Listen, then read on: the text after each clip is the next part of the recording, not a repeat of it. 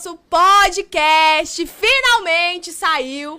Nós tivemos alguns imprevistos aqui, gente, mas está acontecendo. Você que está em casa, compartilhe com seus amigos, compartilhe com todo mundo, gente. Vamos fazer as pessoas verdadeiramente ver este podcast, porque vai ser show de bola. Eu tenho certeza que vai ser top. Temos aqui convidadas maravilhosas.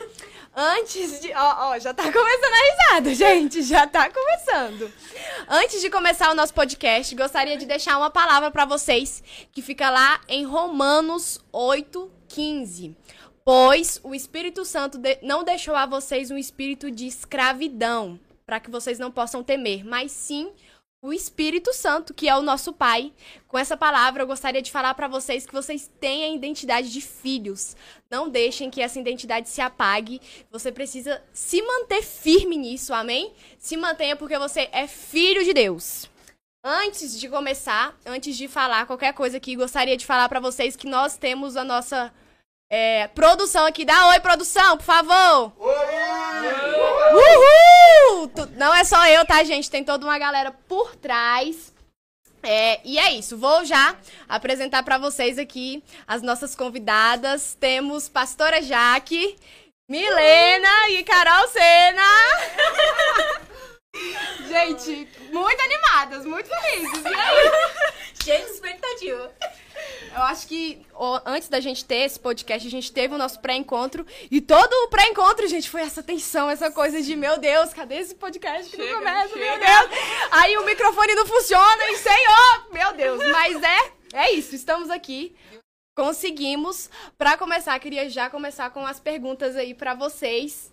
Meninas, como vocês se conheceram? Pode aí qualquer um escolher quem Gente. falar primeiro. Carol. Eu não lembro muito bem, porque faz muito tempo. Mas o que eu lembro é que a gente, eu e a Milena éramos de outra célula, né? De outra liderança.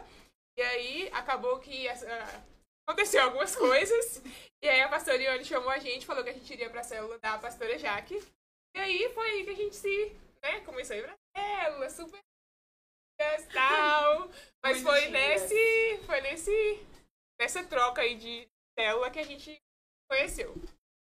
É o que eu lembro, né? Elas vão falar o que elas lembram aí. E também a gente, tipo, eu não sabia, tipo, quem era a diferença. Pastora Jaque, pastora Jéssica, pastora Kelly. É. Era da família sacerdotal. sim, eu acho que a igreja inteira, inteira, Elas são só. Até você conhecer, tipo, ah, é essa, né? Essa é a Jair. É, eu, meu Deus, tá, eu não sei quem é. A gente só fala assim.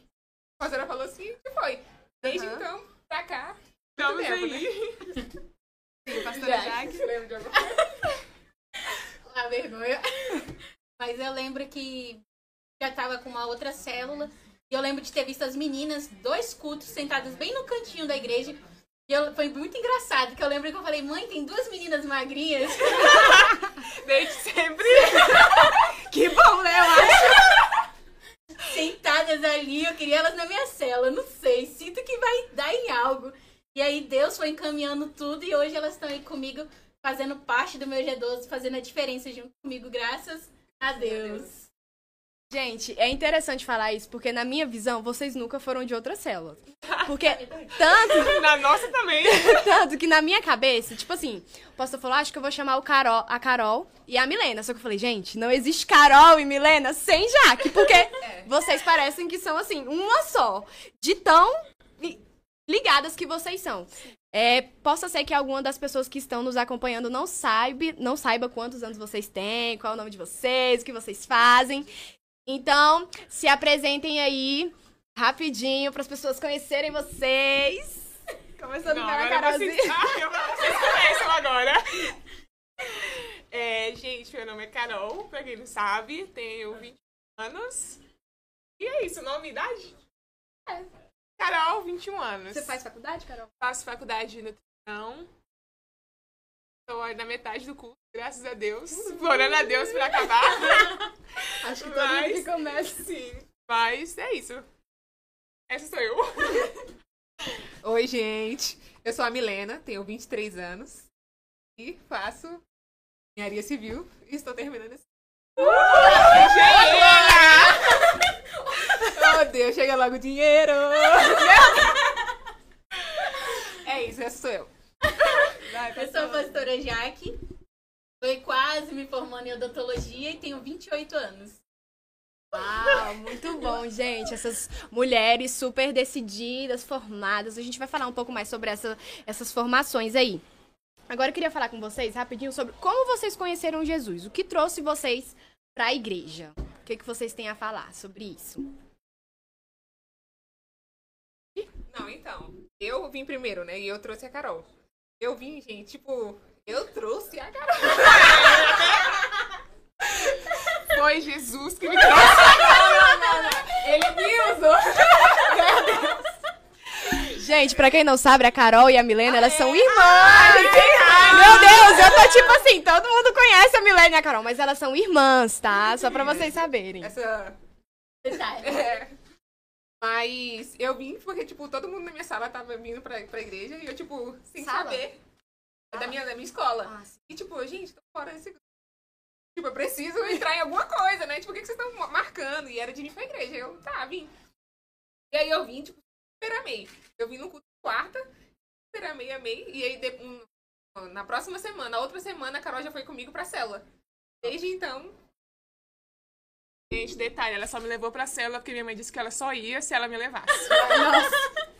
Só bem mãe. a irmã mais nova sempre tem que ir junto, senão você não vai. Pastora, Nasceu, né?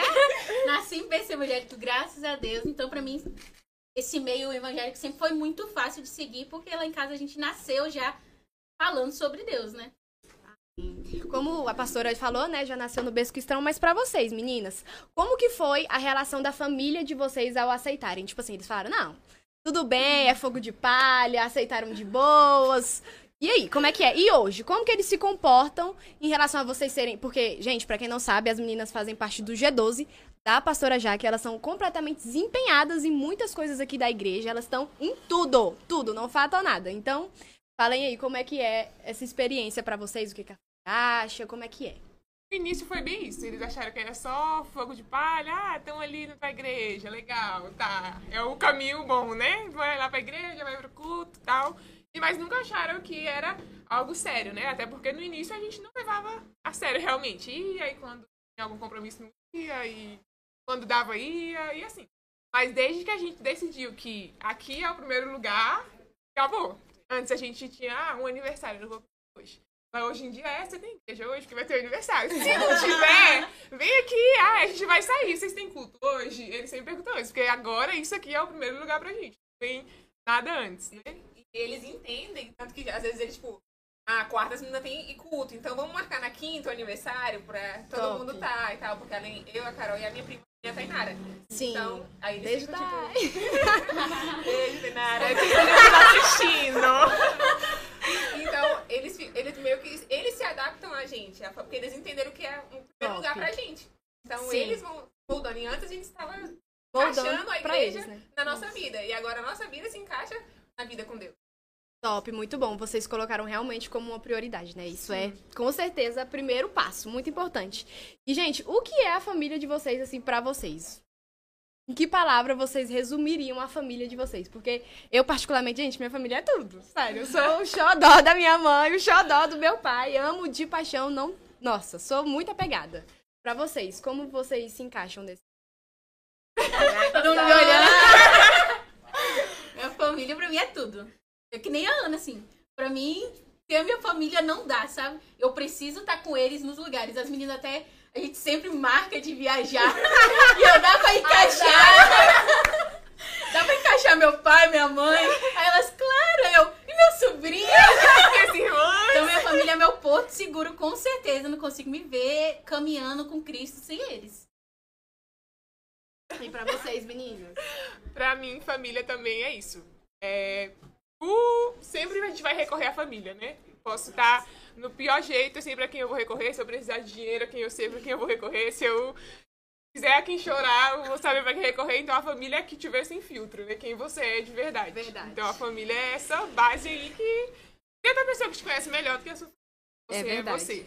Então a família é sem a família, quem como, quem, como que eu vou ser eu? Sem nenhum, né? Nenhum filtro, nenhuma coisa assim, é. É eles que me aceitam como eu sou. Exatamente. Então a família, acho que a gente se sentiria sempre em um. Né? Faltando algo. É, Aham. exatamente. Top. E, Gente, eu sempre fui muito durona, né? De tipo, ai, não, não preciso de nada. Nossa, Sim, mas eu sou, tipo, sou muito é, chorona e tal, né? Então, por mais que, tipo, veja a minha família como algo surreal, eu sempre fico boa, né? Aham. Mas a minha família sempre, eu tenho a- em mente que é sempre um lugar que eu possa voltar. É, como a Carol falou, não importa o que aconteça, eu, eu sei que lá eu tenho um lugar. Sim. Então, pra mim, Muito bom, muito bom. Vocês, como irmã, gente, vocês se dão bem? Vocês já dividiram quarto? Ai, é. que é? Como que é essa experiência aí, gente? A gente sempre foi um quarto pras duas. Então, Não, pensa pelo lado positivo. Pelo menos vocês duas são mulheres. É. Imagina se fosse um homem ou uma mulher, gente. mas aí Seria talvez teria que ter um, um quarto pra É. uma e pra outra. É verdade. É verdade. Mas a gente nem sempre. A gente brigava muito quando a gente era pequena. Muito, muito mesmo. E hoje a gente. Mas. Soltam umas faíscas. É, mas é bem mais de boa, né? Mas eu acho que é muito uma questão de convívio, né? Porque aparentemente vocês são tranquilas. E vocês são assim mesmo no dia a dia? Vocês conversam, faca. Ô, Milena, Carol, Na qual a sua opinião sobre isso? Há um tempo atrás, a gente era menos. é, menos amigas. E um tempo pra cá a gente tá mais. Assim. A, a, a que ajuda a gente, né? É, ela fala: que que é isso? Vocês estão loucas? Nossa! Você só tem uma outra. Eu vou estar ouvindo isso, é pra. Então, aí melhorou muito de um tempo pra cá. Então a gente tem se aproximado mais, tendo uma relação melhor. Mas, tipo, de criança até a adolescência, até um pouco tempo atrás, a gente ainda se chocava muito uma com a outra. Sim. E uma coisa, porque a nossa idade é muito próxima. E por mais a- além da nossa idade ser muito próxima, a Carol sempre aparentou ser a minha idade. Então a gente sempre tava na mesma fase de querer a mesma coisa. Então a gente sempre batia nisso, porque a gente sempre queria a mesma coisa. Se eu tava na fase da Barbie, ela tava da Barbie. Se eu tava na fase do celular, ela tava no celular. Gente, maturidade. Aceita que dói menos. E qual das duas é mais tranquila, gente? De vocês duas, eu assim. com certeza. Com certeza, Carol. A Eu Carolzinha. com certeza, pra quem tiver ouvido. eu! Carol! Amém, gente. Olha só, como- Carol, como que você vê assim um relacionamento da Milena com a sua mãe? Você acha que elas são próximas? Ok? E depois que terminarem, Milena, você fala como que você vê o relacionamento da Carol? Sabe, fazer uma comparação pra gente Sim, ver? sim. Eu acho um relacionamento muito bom. Tanto dela com minha mãe, como de nós três. Eu com minha mãe. A gente tá, é muito relacionamento bom, assim.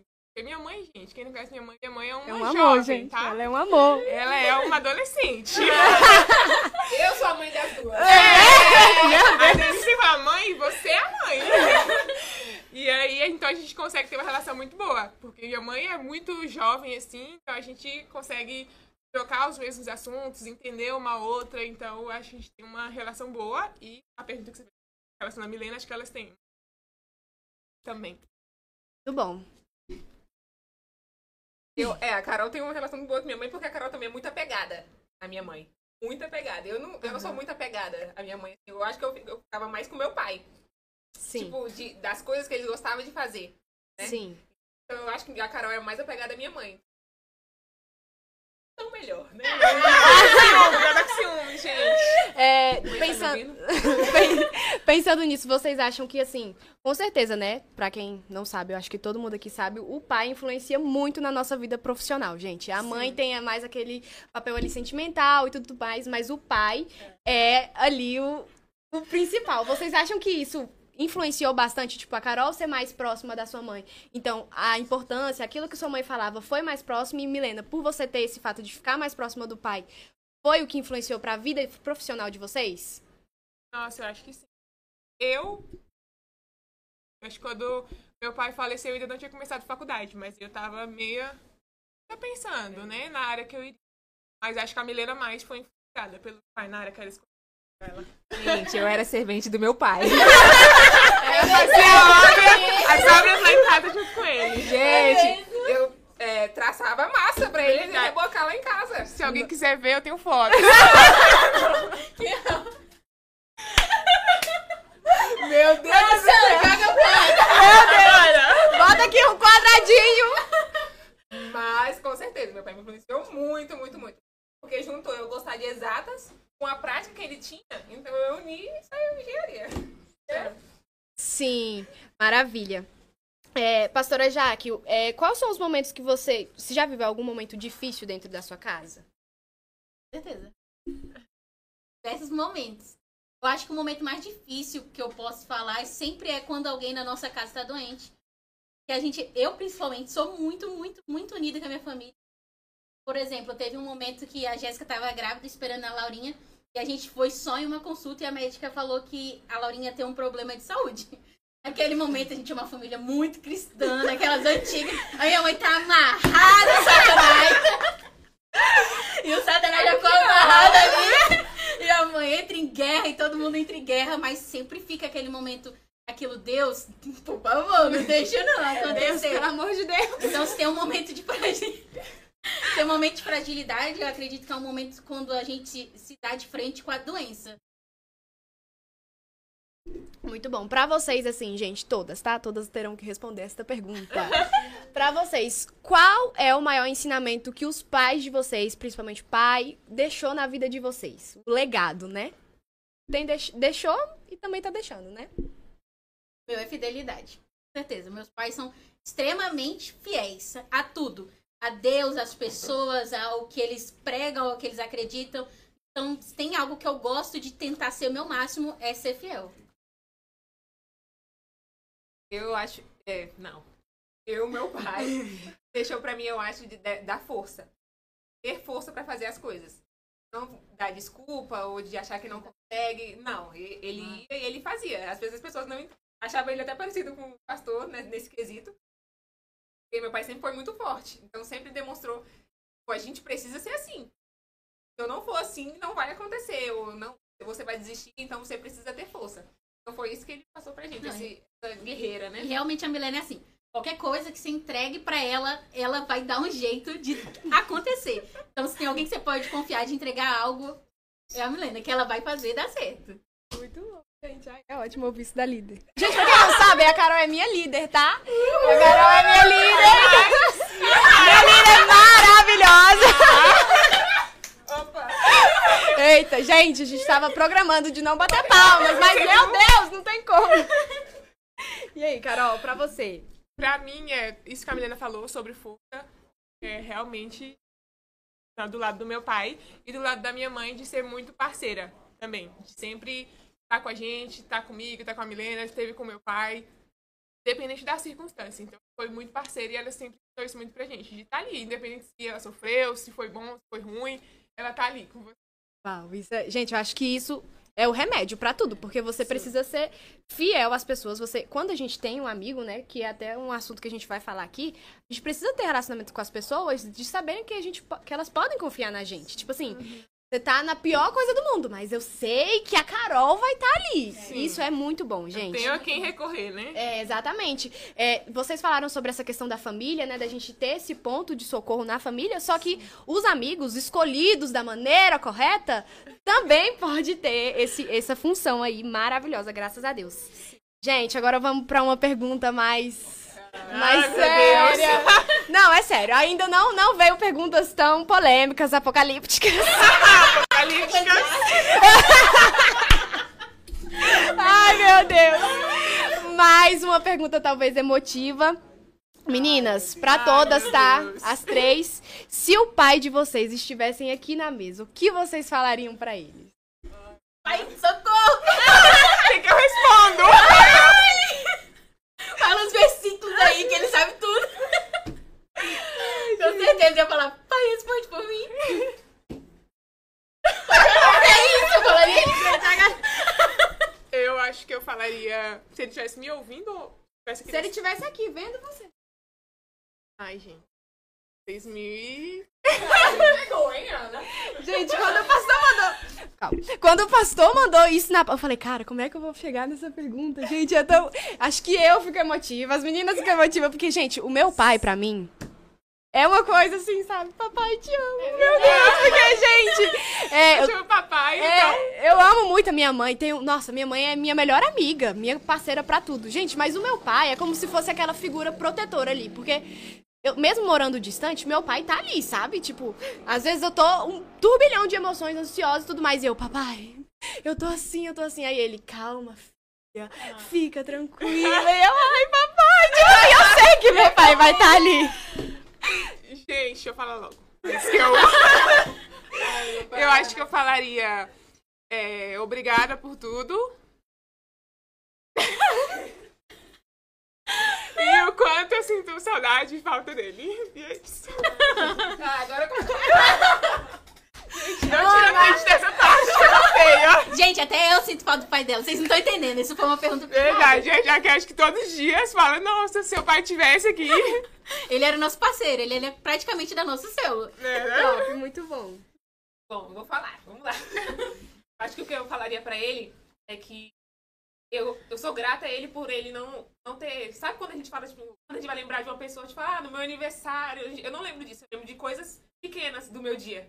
Tipo, essa semana eu tava cortando laranja. Minha mãe, ela tem a mania de cortar laranja e descascar tudo. E depois ela abre no meio e chupa. Meu pai, ele pega, corta em quatro, ele vira e chupa. Aí eu cortei, foi lá pegar a laranja, eu cortei. Eu, vai cortar uma laranja assim. E minha mãe descascavinha, toda bonitinha. E ele, não, Então- assim, já chupa. Então eu, eu sou. E agradecer a ele por ele ter me feito lembrar de pequenos momentos. Todo, tudo que eu faço, cantos lá de casa, a comida, os lanches, tudo me lembra ele. Então, como ele foi presente. Então, eu falaria pra ele, obrigada por você ter sido tão presente em tudo. Top, muito, muito legal a gente ter essa. essa figura paterna na vida de vocês. Sério, muito feliz por isso. Agora, vamos falar de um outro pai, que é o nosso Deus maravilhoso, que é o nosso pai que está sempre conosco. Co- Quem é Deus na vida de vocês, gente? Vou começar aqui pela pastora Jaque, que eu tenho certeza que vai ter uma resposta top. Não faz isso! Gente, Deus. Parece clichê, mas Deus realmente é tudo na minha vida. Tenho uma mania de conversar com ele 24 horas. Teve até uma história rapidinha, engraçada. que Esses dias eu tinha feito a unha e saí. E Deus tinha falado comigo lá na manicure. E quando eu saí, eu continuei conversando com ele. Na rua. Daqui a pouco eu me dei conta que eu tava na rua e tinha uma, um prédio e o pessoal tava olhando, tipo, louca. Aí eu olhei, eu, meu Deus, que vergonha, Senhor! Então, realmente, eu não sei como seria se eu fosse alguém que não conhecesse a Deus. Eu tenho esse desejo e falo pra todo mundo, todo mundo que me conhece sabe que eu amo a Cristo de forma sobrenatural. Eu não sei como é viver sem ter ele. Ele é realmente tudo pra mim. Eu fico imaginando isso também, eu fico imaginando, meu Deus, como que seria a minha vida sem Deus? Onde eu estaria? O que, que eu seria? O que eu estaria fazendo nesse momento? Gente, eu tenho uma coisa. Se tá difícil com Deus, imagina sem Deus. Porque, Meu meu Deus. Só por Deus. Então eu acho que Deus, pelo amor de Deus. me ajuda. Eu acho que se com Deus. Não, me perdi no na piada que vocês É. fizeram. Mas onde eu estaria, o que, eu estaria fazendo se eu estivesse com Deus? Então eu não consigo nem imaginar. Então é exatamente o que eu já disse. Deus é tudo. Porque a gente não consegue nem se imaginar o que, eu estaria fazendo, qual seria o sentido da minha vida de, ah, eu estaria, sei lá, numa festa, não, não, não faz sentido, sabe? Não, não consigo achar sentido. Então, realmente, Deus é tudo. Porque a gente não conseguir se imaginar de outra forma sem estar em Deus, então. É inexplicável. Eu acho também que, gente, eu nem, nem sei se eu posso responder as perguntas, mas essa que eu queria Pode, responder. Deixa. Porque, véi, o pastor Daniel tá assim pra mim, tipo, claro que você pode! Porque, gente, eu acho que tudo na minha vida facilitou, tipo, andou, gente, andou, andou, tipo assim, na vida profissional, na vida sentimental, na vida espiritual, relacionamento com a minha mãe, relacionamento com os meus, com o meu pai, com meus irmãos, tudo andou depois que eu tive um relacionamento com Deus. Sério, porque, gente, Deus é Ele tudo. muda tudo, né? É, ele muda, você, você descobre a sua identidade, você descobre quem você é, você tem força, você tem fala, "Não, eu tô passando por isso aqui, tipo, meu Deus, que dificuldade, mas eu sei que Deus tá permitindo passar isso aqui pra eu ser melhor. Eu, pelo menos, tenho esse pensamento e eu vivo muito isso, tipo, sou forte, sou cabulosa, vou dar conta. É isso. Não.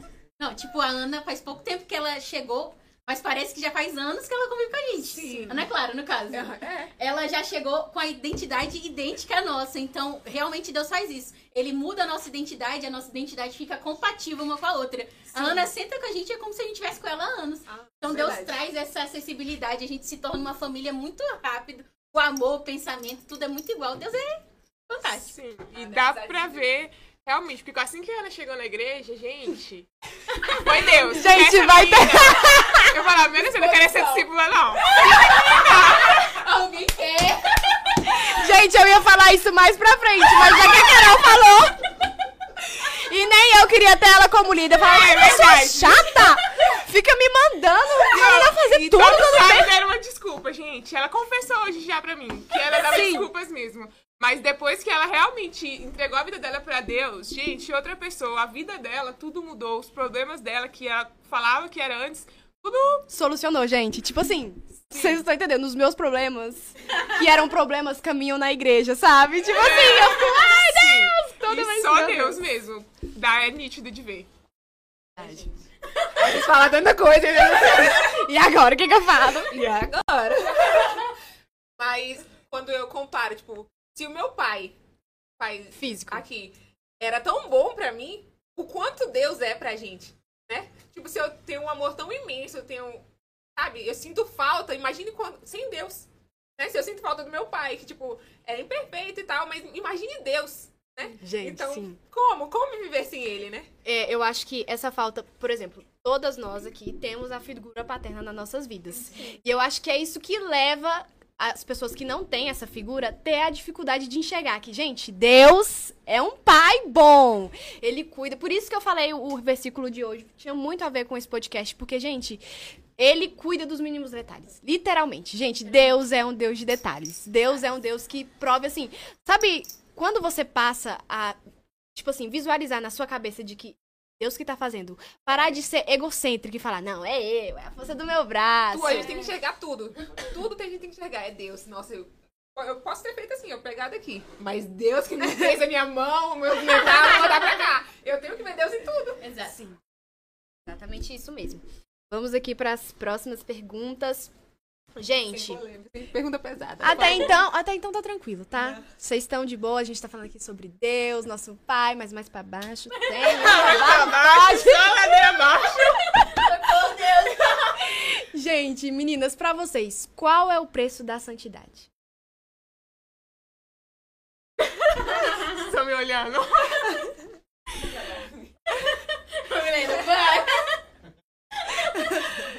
Eu acho que o preço da santidade é um preço alto, sim, pra nós, né, que escolhemos viver uma vida de santidade. Não é algo fácil, né? Não é algo que, ah, escolhi viver em santidade e é isso, continua a vida.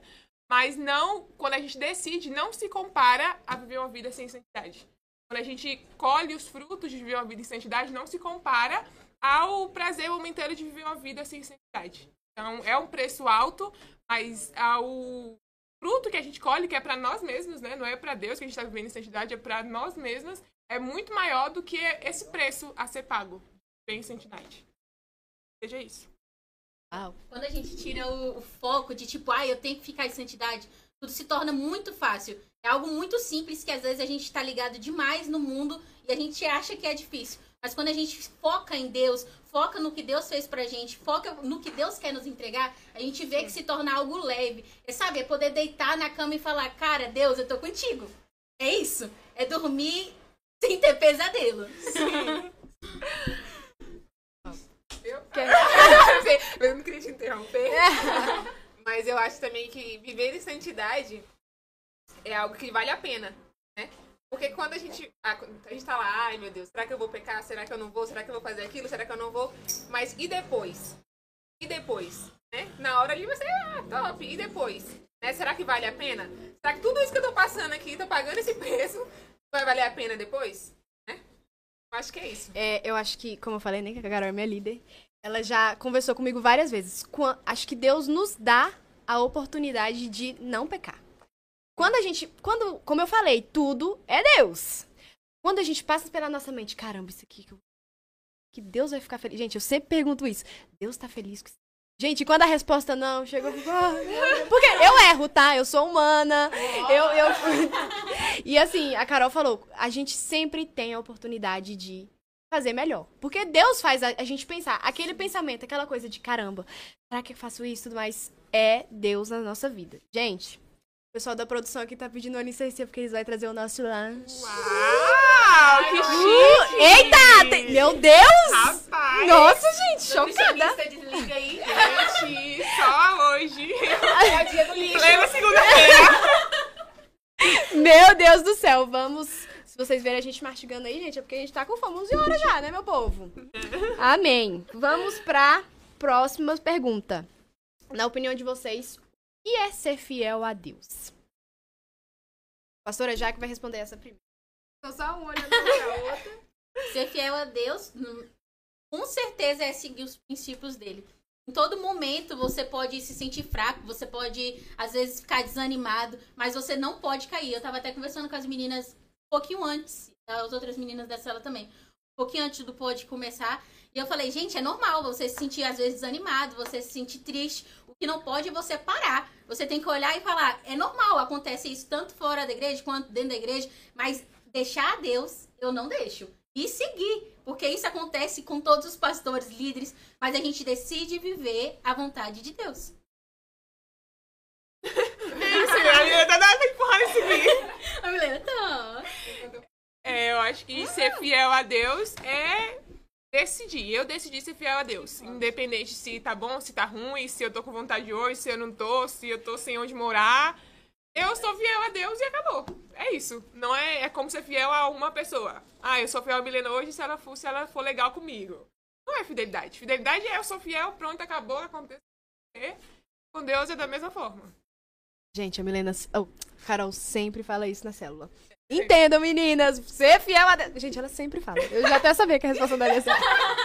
Quando eu tava ensaiando lá no espelho, todas as, as respostas, né? Eu falei, o que será que a pessoa vai responder? Eu falei, não, mas a Milena. oh, a Carol, tenho certeza que ela vai responder isso daqui. E eu tô certa, viu, gente? Eu conheço a minha líder! Eu acho que ser fiel a Deus é você não negociar. Você não, você não pode negociar aquilo. Você não pode negociar, "Ah, mas é por causa que eu tô triste hoje. É por causa de é procurar desculpas. Não pode negociar. É fiel, como a pastora já falou, a gente é fiel até o fim. É como a pastora diz, se o sangue der der canela, a gente tem que ser fiel. Top, é porque as pessoas acham que, gente, servir a Deus é aquela coisa, tipo, mil maravilhas, meu Deus, eu não tenho mais problemas, minha vida é maravilhosa. Como eu falei, gente, eu passo por, por coisas e eu falo, não, Deus tá comigo, eu tenho certeza, porque como eu disse, eu sou durona, eu quero ser sempre a... Tô bem, eu tô... Tem nada acontecendo. A parte boa da- da- do viver com Deus é saber que aquilo vai passar. Por exemplo, esses dias meu pai foi internado, acho que todo mundo que tá assistindo deve saber. E, logicamente, a gente fica como? Apreensivo. Mas a gente sabia que isso ia passar. Inclusive, a gente tava até combinando umas coisas do dia do discipulador, dando spoiler. Arrumem suas roupas. Vai ser banda forte! E aí a gente Bora. tinha. A gente tinha uns planejamentos e, e na hora que ele foi internado, eu, meu Deus, e se esse planejamento não acontecer? Deus na mesma hora falou pra mim assim: continua programando tudo.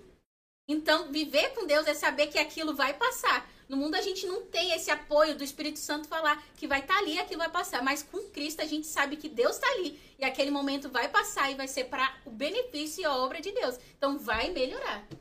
Verdade, é, quando o pastor foi internado, a gente tá 24 horas resolvendo coisas de discipulador, né? E quando o pastor foi internado, eu falei, nossa, agora acho que já que vai, né? Parar um pouco, vai ficar preocupada com. Não que eu quisesse, mas não te ficar pensando nisso. Mas não. Mas não. 24 horas a gente pensando nisso, 24 horas a gente planejando, planejando, planejando coisa. E quando falou isso, eu lembrei que você falou, independente se o pastor estava internado, se não, a gente é, confia, não! confia em Deus de uma forma de que vamos continuar planejando porque a gente Vai confia em. Deus e vai dar certo. E é isso. É isso. Concordo. Você já falou? Falou, falou. Gente, E eu aqui. tô falando bastante. Tô mastigando ainda, gente. Meninas, qual o tempo de oração de vocês? Agora eu tô começa. Gente, quando eu era mais nova, pensa na luta, orar. Gente do céu, eu via meu pai e minha mãe orando. Mas, porque assim, né? A, a, a geração de antigamente era Deus vai na frente abrindo caminho. Oração 24 horas. Minha mãe, vamos comer uma carne? Vamos orar. E hoje em dia, a gente vê todo mundo negociando muita oração. Eu lembro que isso era muito difícil. E minha mãe falava, você vai orar, vai orar, vai orar. E hoje em dia eu amo orar. É algo assim, muito natural. E todos os dias, todos os dias, eu oro de 3 às 4 da manhã. Mas eu também tenho um tempo de devocional com Deus que é antes de sair. Tenho uma aliança com Deus que antes de eu sair para trabalhar, para fazer faculdade, para o que for, eu preciso ler a palavra dele e orar. Não importa se eu vou sair 4, 5, 3 da manhã. Então, além de eu falar com Deus o tempo todo, conversar, porque realmente, que nem eu falei agora, né? Pareço até doida na rua. Realmente eu tenho esse tempo com Deus antes do dia começar. E quando acontece disso não acontecer, o dia não vai para frente mesmo. Tudo trava. Então é, é fixo ali, pode acontecer o que for.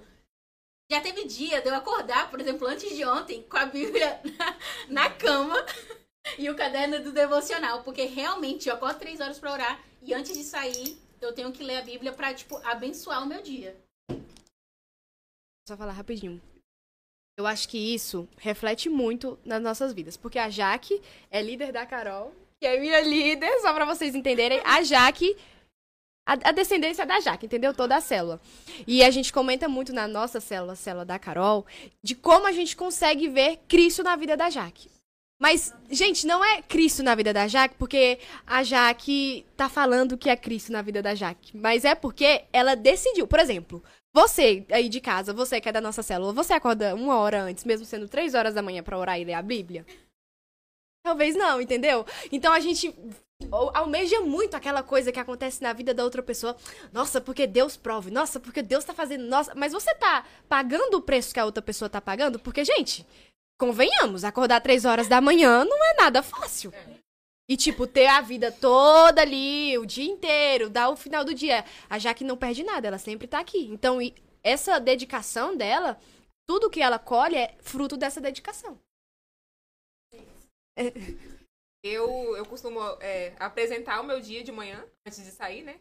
Apresento, guardar, me proteger por todo o caminho né? E aí à noite eu faço a oração mais específica. Ana, tal, tal, tal. Eu Sim, faço. top. Eu, gente, odeio acordar cedo. E olha que eu não acordo tão cedo assim. A Milena acorda 4 da manhã. E eu já acho assim, como ela consegue? Meu Deus.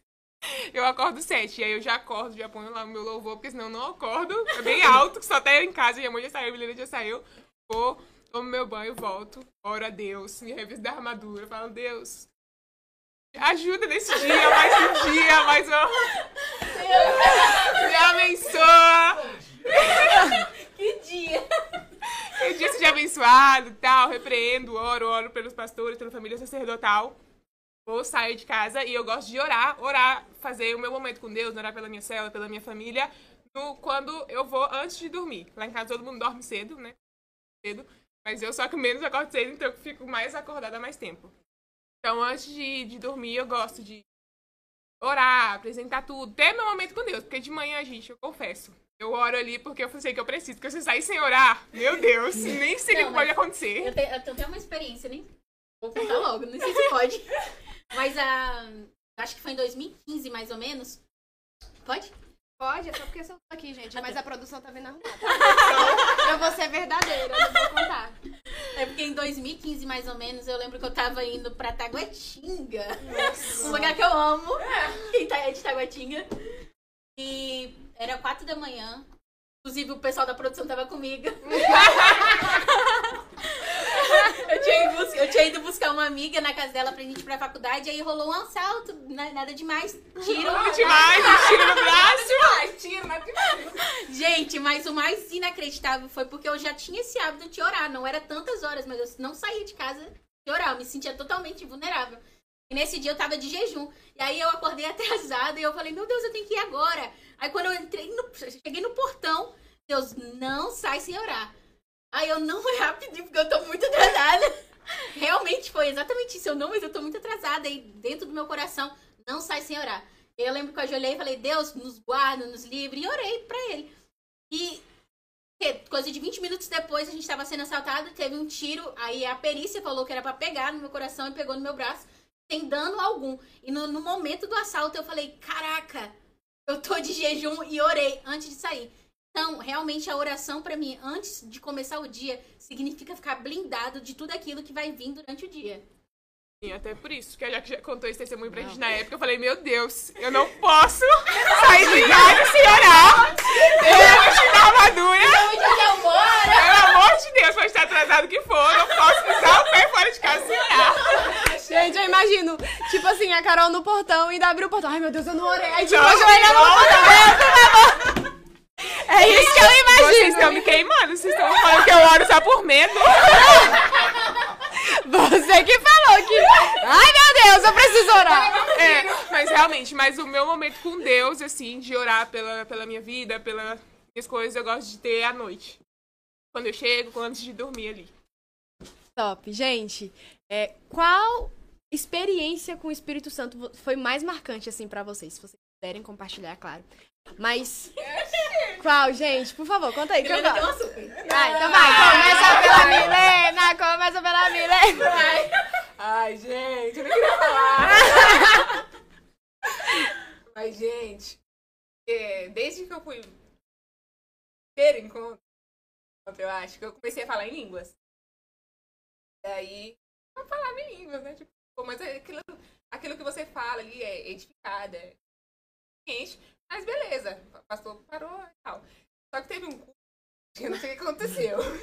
O pastor Laírton, ele até falou que a gente, antes disso acontecer, né, antes dessa oração acontecer, ele até falou assim, que a gente estava dando muito valor aos pastores de fora, mas nessa casa tinha uma unção.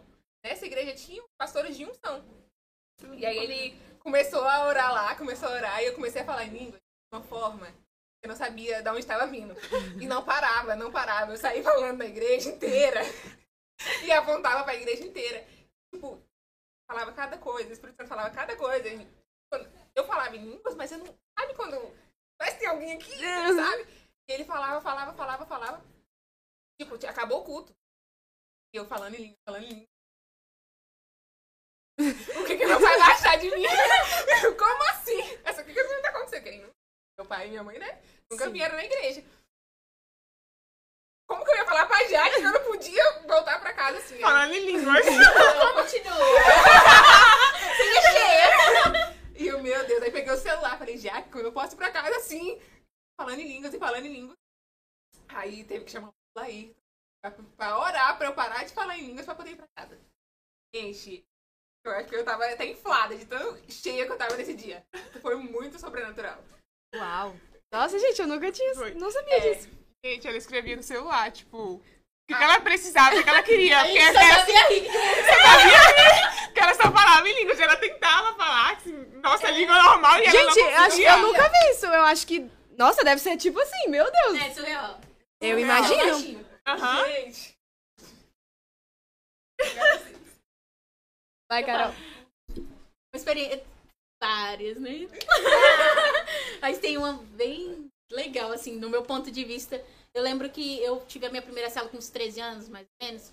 E aí eu abri uma cela com pessoal diferenciado. Alguns que já foram presos. Só detalhes. E eu lembro que eu falava, Jaqueline, você tem que ir com calma, mas eu tinha, tipo, eu vou ganhar o universo pra Deus. E eu nunca tive medo. Naquela época, que hoje em dia mudou.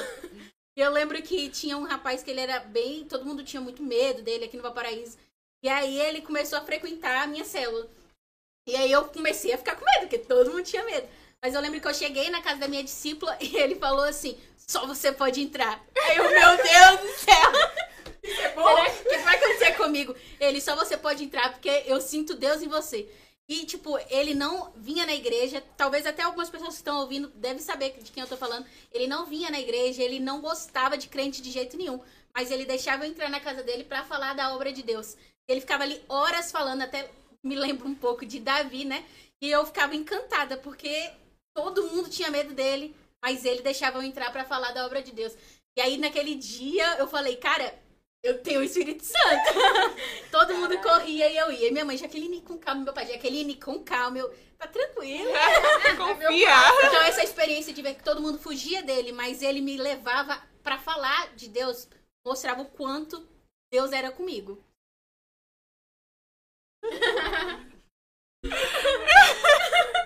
A Tina com medo. Você tava sendo desse tipo de gente. Gente, já gostei de rap. Essa é pra você. Meu Deus. É, gente, eu tava pensando aqui quando vocês falavam minha maior experiência com Deus. E aí eu penso de maior experiência com Deus é o dia que eu mais senti Deus comigo, senti mesmo Deus. E pensando aqui, eu acho que foi, eu acho não. Foi no dia que meu pai faleceu. Porque lá em casa, eu sempre fui muito parecida com meu pai, de mais racional, mais colérica, né? E minha mãe, a Milena, sanguínea, estourada, emocional. E falei, meu Deus, gente, e agora? Meu pai faleceu, é eu, aqui a Sam e essas duas. tipo, o que, que vai ser de nós? O que, que vai acontecer? Meu Deus, meu Deus. E eu lembro que a gente recebeu a notícia, né? A gente ficou tipo, tá. E agora? Fica sem chão completamente, né? Eu falei, meu Deus. E agora? e eu lembro que eu senti Deus de uma forma tão. que eu nunca senti antes. Nenhuma Rapaz, oração ou recebendo ali de um, de um pastor no encontro. Eu nunca senti Deus. Gente, é inexplicável. Porque assim, a gente ficou numa paz. Não que não foi, não foi dolorido pra gente, mas a gente sentiu, tipo. Minha mãe e a Milena, que são loucas, loucas que eu falo assim, gente, de desesperadas em paz. Que são eu sanguíneas. em paz. E era Deus. Não, não tinha outra explicação. Tanto que a nossa família até ficava, tipo... Tipo, Elas não assim? amavam o pai delas. E a gente ficou, tipo, tão... Assim. E eu tenho certeza, assim, uma, uma maior certeza que eu tenho é que foi Deus. Que quando a gente fala pra alguém que perdeu alguém, ah, que Deus te console, que Deus te conforte. A gente acha que é clichê, né? Mas Sim. realmente a gente sentiu o consolo de Deus, o conforto de Deus e foi muito real. Então, minha maior experiência de Deus foi esse, esse colo, esse abraço, esse consolo que Deus, não pra mim, mas como pra Milena, minha mãe, que era visível de ver. Tava sofrendo, mas não era.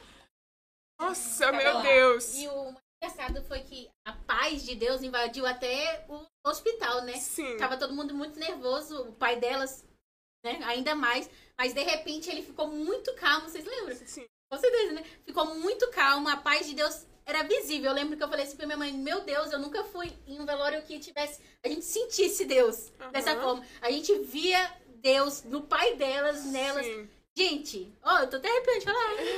Surreal, foi mesmo uma paz que excede todo entendimento. Eu lembro que quando meu pai tava doente, eu falava, meu Deus, se meu pai morrer.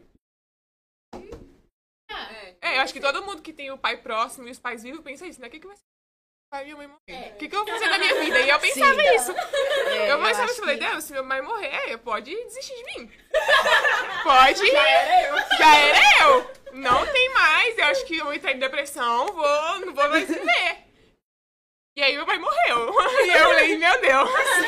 E agora? Literalmente. E agora o que que eu faço? E se fosse por mim, se fosse sem Deus, talvez realmente eu estaria em depressão, em tantas pessoas, né, que estão. Não, nem imagino que eu estaria. Mas foi tão real o- a mão de Deus, e essa foi a, ma- uma- a maior experiência, eu falo hoje. Foi a maior experiência de sentir o toque de Deus, o cuidado de Deus na minha vida e na minha família nesse momento. Por que, que você tá rindo? É porque ele, ele, ele, ele fez assim. Como, é que eu vou, rir? Ela falando, tipo, coisa mó séria. Meu pai! Meu pai morreu. Gente, eu tô imaginando o pessoal que tá em casa, tipo, meu Deus, não é sem noção? Meu pai é eterno! Gente, mas foi tudo planejado ali pra tirar foto, tá? Já passou. É. Gente, vamos falar que. O que. Acho que, assim, desde que essa pergunta pra finalizar, assim, o nosso. Do pai, né? Do nosso pai, que é Deus. O que mais marcou na vida de vocês depois que vocês conheceram a Deus? Tipo assim, nossa, eu sou cristã, eu verdadeiramente frequento isso aqui, eu tenho um compromisso com isso daqui. O que marcou vocês? Qual foi, assim, a mudança? O que, sabe, tipo, a- até mesmo a mudança de personalidade. Porque eu era, por exemplo, vou dar um meu exemplo. Eu era muito, tipo assim, não ligava pra nada. E, e quando ligava era explosiva, tipo, nossa, ai, sabe, estressada. E depois que eu comecei a vir pra igreja, ficar tendo relacionamento com Deus, pensei, nossa, eu vou real, de verdade ser mais calma. Ser mais tranquila, analisar um pouco as pessoas, não querer jogar culpa. Gente, todo mundo era errado, menos eu. Vocês terem noção. Vocês terem noção da pessoa que errou. É isso. Então, assim, pra vocês, o que, que vocês têm a dizer sobre isso? Eu, é basicamente o que você falou sobre mim. Você falou aí? A mesma coisa, gente. Inclusive, os irmãos estão ouvindo, entre oração aí pra me ajudar, que todos os dias eu guerreio contra isso. Eu sou muito intensa, muito intensa. Então, se for pra defender alguém, eu defendo. Então, Deus sempre tá me puxando. Ei, calma, vai devagar, não é por aí. Pode ser que fulano tá errado, pode ser que ciclano tá errado. Então, a temperança, com certeza, todos os dias eu luto pra dominar ela. Eu sou muito. ah, eu sou intensa em tudo. Em tudo, em tudo, em tudo. Ah! É, gente. E eu sou a terceira pessoa. Meu Deus! Sobre intensidade! É, gente, é uma luta diária. Realmente é uma luta diária. É verdade, tem coisa que você fica, ai, como assim? As pessoas não. Gente, eu não Até sei. pra falar de Deus, né, Milena? Como a pessoa nasceu É. de Jesus? Qual é o seu problema? Como você não quer doar sua, sua vida a ele? Isso, além de- do temperamento, né? Dessa. Mas também que eu senti esse. É o antes e o depois, porque antes de eu conhecer Cristo, eu amava. Secular, né? E amava dançar. Senti! Senti! Tá Desculpa, desculpa invadir a resposta dela. A menina já foi pro show do Gustavo Lima. Só isso. Sério? Gente, eu era fã dele. Gente, essa é nova. Juro. Então, é, seu discípulo é isso. Você todo dia tá descobrindo algo. Gustavo Lima. Eu esqueci desse detalhe. E ela aqui de presente de aniversário. Gente, foi, Meu Deus, foi meu presente de aniversário de 15 anos. vergonha.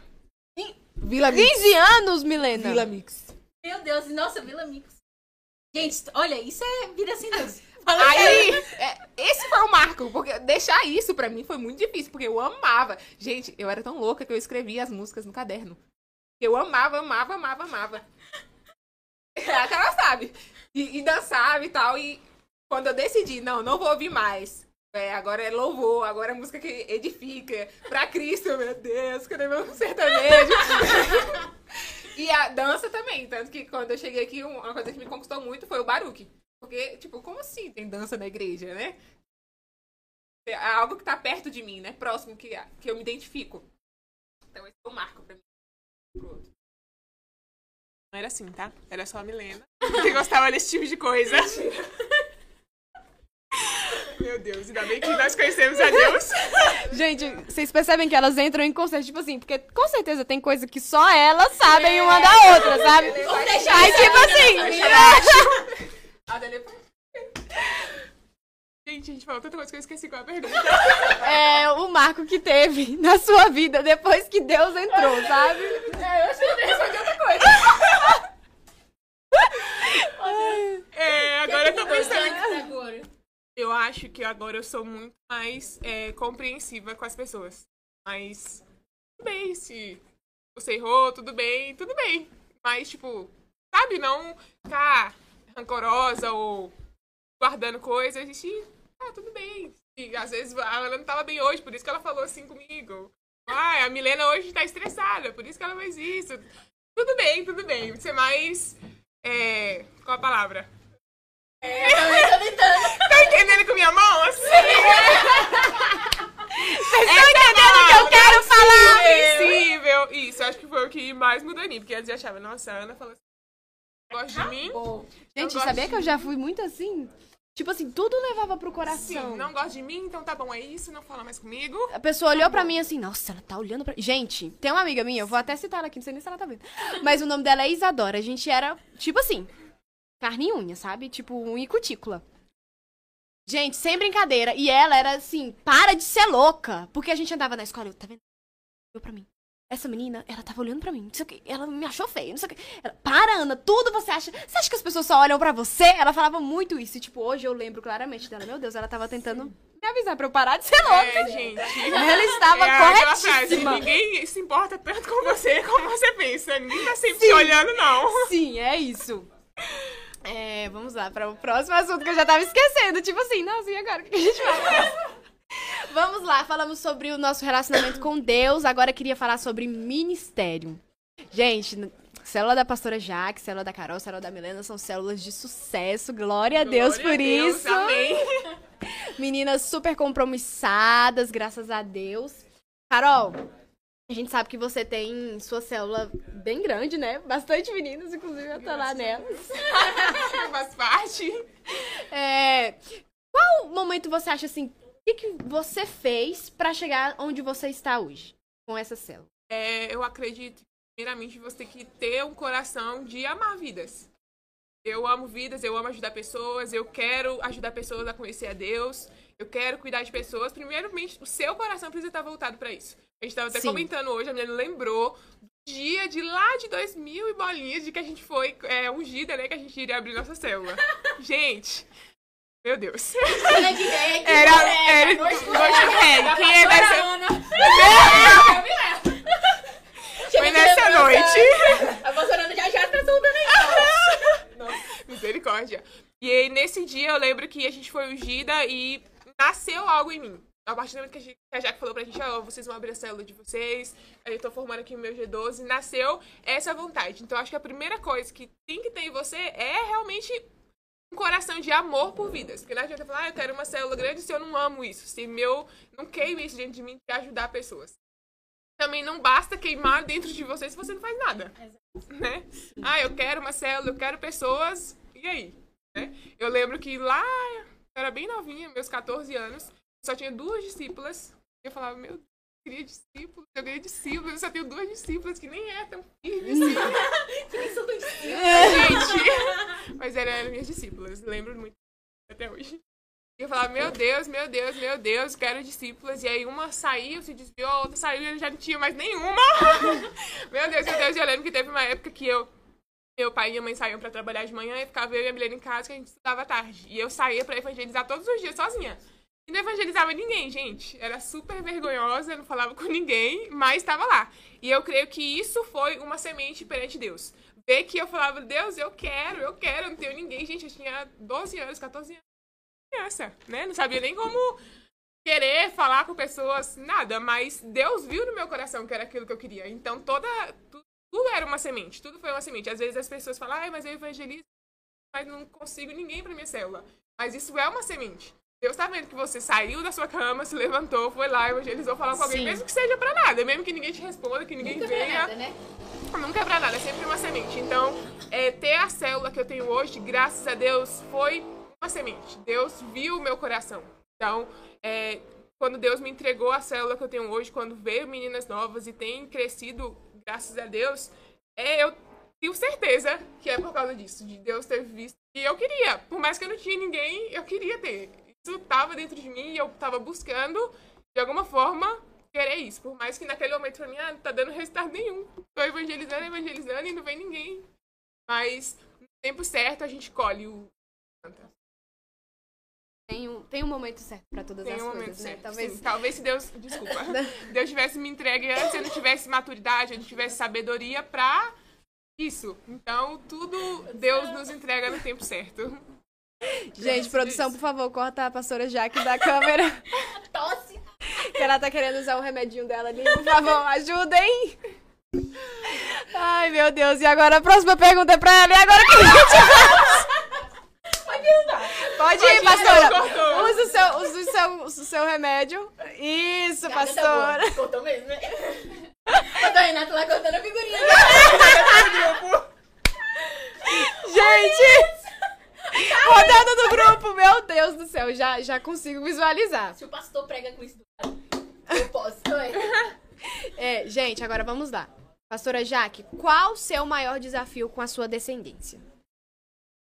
Com certeza. Não é certamente só o meu desafio, mas é manter elas na perseverança.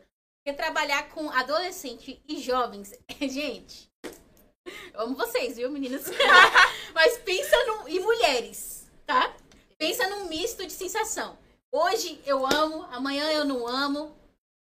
Ontem eu queria ser líder, amanhã, hoje eu já não quero, hoje eu tenho 20. Então, mostrar para elas e fazer elas ter esse desempenho de ser firmes em Deus numa linha contínua, com certeza é o maior desafio. O que foi que tá acontecendo? Tem um bicho no cabelo da menina. Todo mundo, meu Deus, eu falei algo muito errado. Então, manter elas assim, firmes e nada tirar elas. Me ajudem! Desculpa, pastora. Sabe, manter uma linha contínua. Inclusive, mudando um pouco de assunto, que nem a Carol tava falando sobre evangelizar, não tinha muitas discípulas. Até me lembrei da Esté que tá ali na produção. A gente evangeliza todo sábado, passa chuva ou passa sol.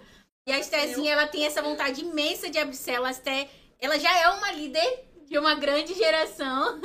E ela tá ali todos os sábados. Então, com certeza, nós sabemos que Deus vai entregar, porque o ministério ele começa dentro do nosso coração e ele aflora de uma forma grande quando a gente bota em prática. É isso. Ah. Milena, algum dia você já pensou em parar, desistir? Ah, eu não quero ter célula. O que, que eu vou fazer? E se sim, qual situação levou você a não querer mais? Por várias vezes, eu- a minha célula tava com no altos e baixos, né? Tipo, meu Deus. Assim, Jack, socorro! Jack, meu Deus! Pensa no nome doce. Meu Deus, as pessoas desculpem que eu tô gritando. Aí, cinco! Uau, cinco! Meu Deus, mano! Aí duas, eu, ai meu Deus! Isso vai, vai chegar em 12 nunca! Meu Deus! Caraca! Aí vai. Uau, seis! Meu Deus! Tô arrasando! Duas! Eu, ai, meu Deus! Não acredito! Você falou meu Deus. Você... Meu Deus! Como a Ana fala, né? Mas desistir, desistir não. Porque eu acho que quando a gente tá aqui constantemente ouvindo a palavra, a gente tá aqui é, ouvindo o nosso pastor, ouvindo a Jaque, falando, não, vai, vai, tempo bora, bora, bora, vai, vai. É, alimenta a minha fé. Alimenta Sim. a minha fé de saber que uma hora vai dar certo. Uma hora vai, uma hora vai. Vai seis, vai duas, vai seis. Já tá dando certo. Já tá Só dando- vai chegar no que você deseja. Isso, que ainda não é o que eu quero. Eu quero minhas 12, eu quero ter descendência também. Né? Eu quero ser a descendência da descendência da descendência. então eu quero cada vez mais avançar. Então, de, de desistir, não. Mas, tipo, de meu Deus, já que me socorre, socorro. Isso com certeza reflete a importância do assunto. Ai, gente, toda hora eu quero falar desse assunto, mas é porque é verdade. É, as pessoas da nossa volta influenciam o tempo. O tempo inteiro mesmo. Vamos lá para uma pergunta agora para a pastora Jaqueline Amorim. pastora, é, já teve algum momento do seu ministério que você percebeu que estava fazendo algo errado, sim? Tipo, e o que que você. E quando você percebeu? O que foi aquele estralar de dedos? Algo errado, errado não. Mas volta a primeira pergunta sobre oração. Eu lembro que o pastor botou uma oração da madrugada.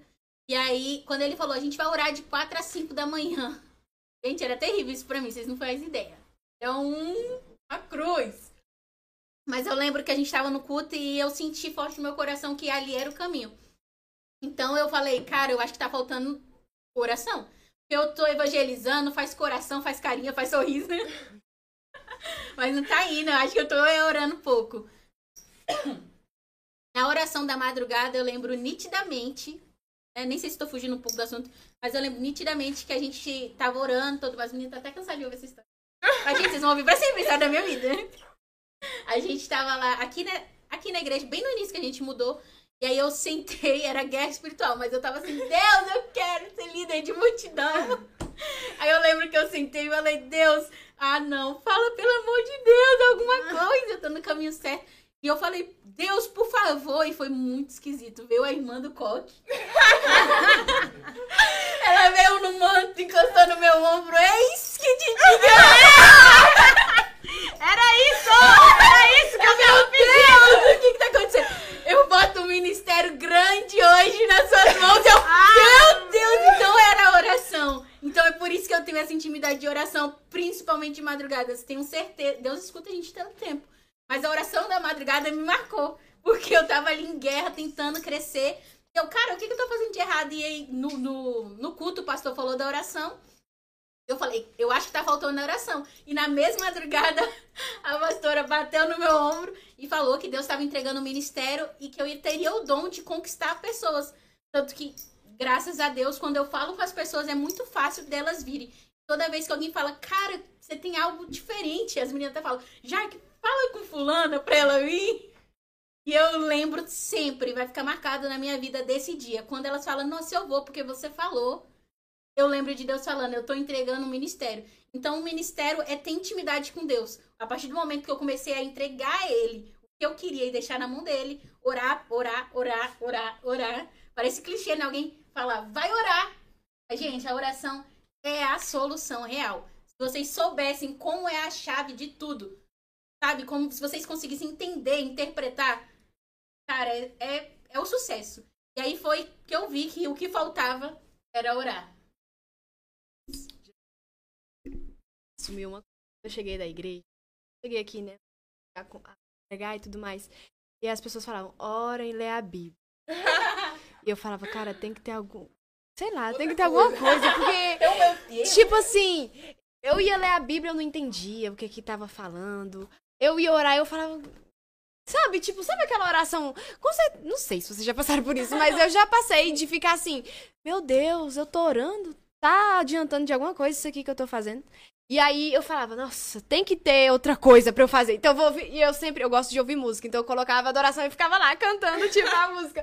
Ai, Deus, o que? Eu falei, não, mas isso aqui chegou um momento, né? Que Deus despertou em mim. Falei, isso aqui não é o suficiente pra você. Tem que fazer alguma coisa diferente. E aí que foi. Ardeu em mim aquela coisa de, meu Deus, eu quero orar, eu quero ler a Bíblia, eu quero, eu quero, eu quero. Enfim, né? É isso. Verdade, eu quero fazer um é, porque as pessoas acham que tem uma outra receita, uma outra, sim, um outro segredo, sim, mas se as sim. pessoas entendessem que é orar, ler a Bíblia, jejuar, tipo, é isso. Não espera ter outra coisa. É o básico que dá certo. Não tem um tem mistério, gente que chega, né? Coisa. As meninas, tem gente que toda hora chega, me conta qual é o segredo. Eu fico até sem graça, tipo, cara. Acho que tá sendo clichê. Olha! É, é não é só isso. Aí, às vezes a gente fala, a pessoa fala, não, eu quero ter uma cela, a gente tem evangelismo todo sábado. Ah, mas acordar cedo não dá. Então, a receita de bolo é aquela. É o simples. Se seguir, funciona. Então, ah, a pastora tem uma cela grande, a pastora manda muitas pessoas para honra e glória de Deus, as meninas estão crescendo. Cara, a gente segue a receita. Não, a gente não faz nada surreal. Tá, tá, tá no alcance de todo mundo. Quando a gente descobriu isso, isso tem dado certo. E eu sei que no nome de Jesus e para a glória dele, a gente vai chegar muito além, porque a gente tem tentado seguir a receita. Sim, top. Gente, vocês são tops aí no ministério, né? Todas com suas células lindas e maravilhosas, pastora com seu G12. É, para vocês, quem é, assim, a maior inspiração vocês ministerialmente? Agora eu que você é clichê, né? Não tem outra. É Jaque, claro. Vai. Nem sabia. É, gente. Tô eu, surpresa. As meninas sabem, eu lidero como ela lidera, eu falo como ela fala. Então.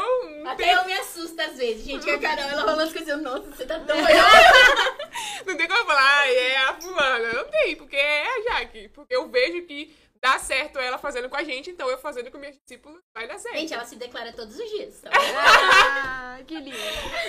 Em minha defesa, eu tento me declarar. é verdade. Gente, essa semana eu ganhei um super presente na minha casa. Eu Não é chocada. propaganda, mas vocês podem patrocinar aqui o podcast, que é o Tom Caseiro, caseiro. da minha amada Milena. Tentando demonstrar tentando, seu amor gente. por mim. Tentando. Pelo menos ela tá tentando, gente. É, não, vai... existe, só não existe. sei demonstrar. É. É isso. É, essa é a dificuldade. Gente, eu e a Milena, a gente se parece muito em alguns é, pontos. É. Ela vai fazer os cílios. A gente fica. Cara, como é que pode? A gente. Quer você e a Milena são super amigas. Fala assim. Não, porque a gente vai fazer os cílios. E abrir os olhos dos cílios pra falar. Meu Deus! Tira esse adesivo! Gente, é verdade. Às vezes a Ana me conta alguma situação dela. Eu falo, meu Deus, parece que eu tô ouvindo a Milena. E pra confirmar, a Carol disse já que a Milena e a, e a Ana parecem. Falei, falei mesmo. Gente, parece muito, parece muito. Até nossas amizades especiais se parece. Pra vocês terem noção Eu não ia entrar nesse detalhe. do nível! Agora falando um pouco pesado. Eu tava Gente, só sério. superficial, só Sério, não, mas eu vou falar, eu vou falar! Produção, Sem detalhes. corto a Não. Dana. Com certeza! Meu Deus, mas eu precisava falar sobre isso, gente. agora. Eita, que o povo tá entrando! Gente, agora vamos falar sério. É, Carol e Milena, vocês já pensaram em liderar alguma igreja? Top, né? Essa pergunta. Nossa. Show, Nossa, show, pergunta.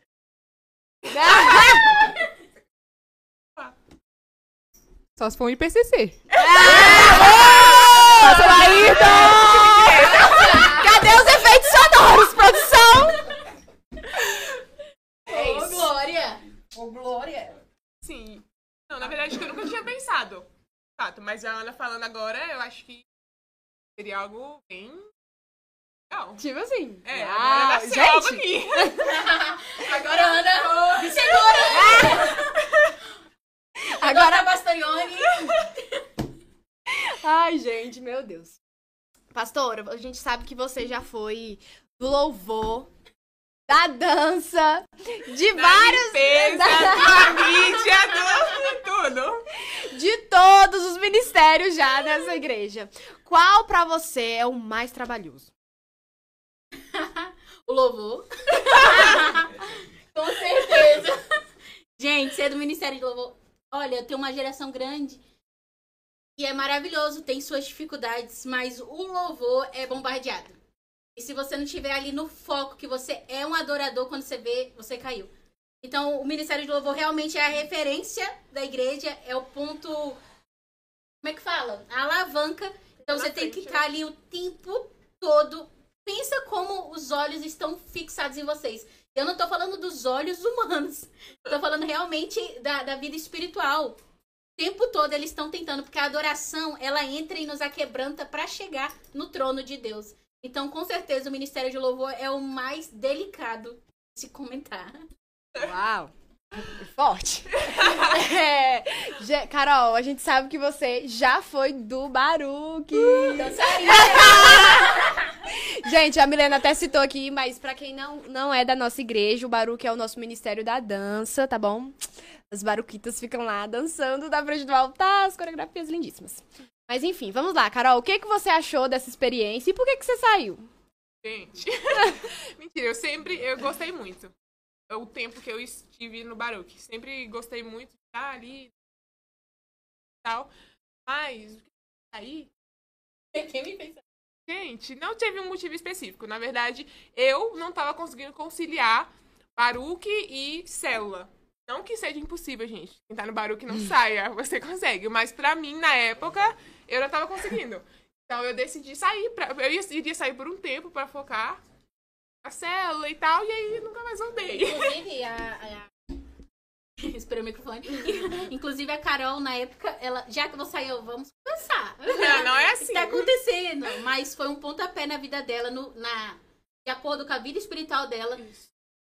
Cara, explodiu. Realmente o ministério dela era se dedicar somente às vidas.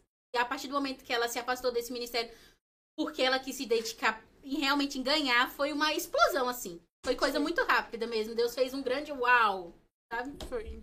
Não teve nenhum de, ah, porque aconteceu isso. Leoneide. Coitada. A Leoneide, Apesar de estar com a testa preta, tá.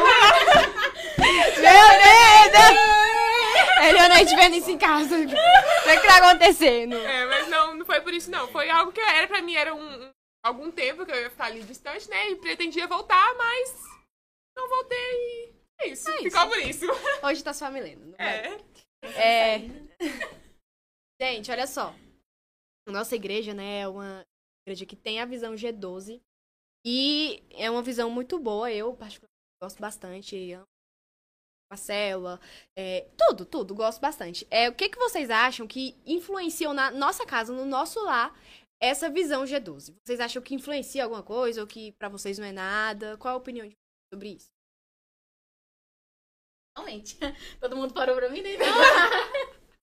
Influencia totalmente. Primeiro no relacionamento. A visão G12 nos ensina a amar, nos ensina a estar ali pra qualquer coisa. Às vezes a pessoa não sabe o que é ser família. E a gente aprende a ser família através da, da, da visão G12. Por exemplo, você falou sobre família lá no início, eu falei, não, tá falando sobre família de sangue. Mas logo eu lembrei da minha família espiritual, que são as meninas. Vocês terem ideia. Vou falar algo muito secreto agora. Audiência? Olha a audiência! Olha o babado. Gente, essa semana eu virei dona do lar, lá de casa. E eu fui no mercado ontem e faltava 14 centavos pra comprar papel higiênico. E eu corri atrás da minha família espiritual. Então a visão G12, ela nos traz uma família mais chegada do que o irmão. Então, influencia totalmente. Eu lembro nitidamente, falando de novo do Pai da Carol, dele falando, ele era, gente, ele é maravilhoso, vocês não estão tendo ideia. Ele falou assim pra mim, cuida das meninas. Então, realmente, ele nos via, me via como filha, porque a visão G12 nos traz, sabe, aquele aconchego de Deus pra perto de pessoas que a gente nunca conviveu. É, e eu acho também o quão importante é a gente ter uma célula em casa. Eu acho que muda todo o ambiente da nossa casa por causa de uma célula.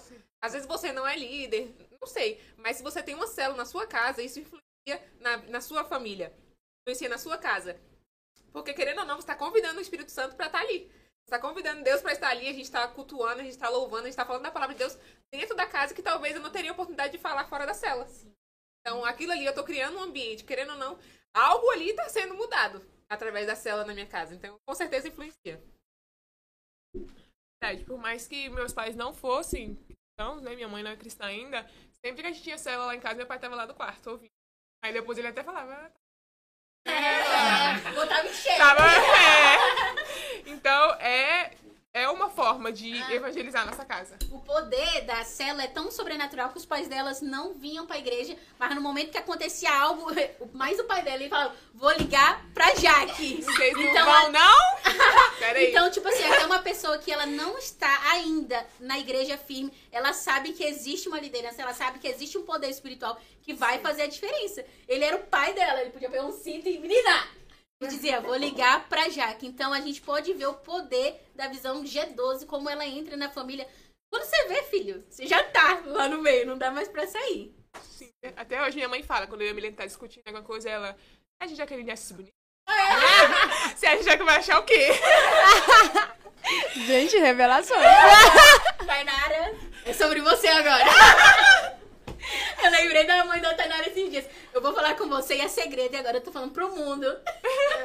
A mãe da Tainara, já que é segredo, e agora eu revelando aqui. A Tainara só escuta você, então, por favor, ajuda ela. Em algo específico. Então, realmente, a visão G12 entra de um jeito que os pais vêm atrás da gente pra ajudar.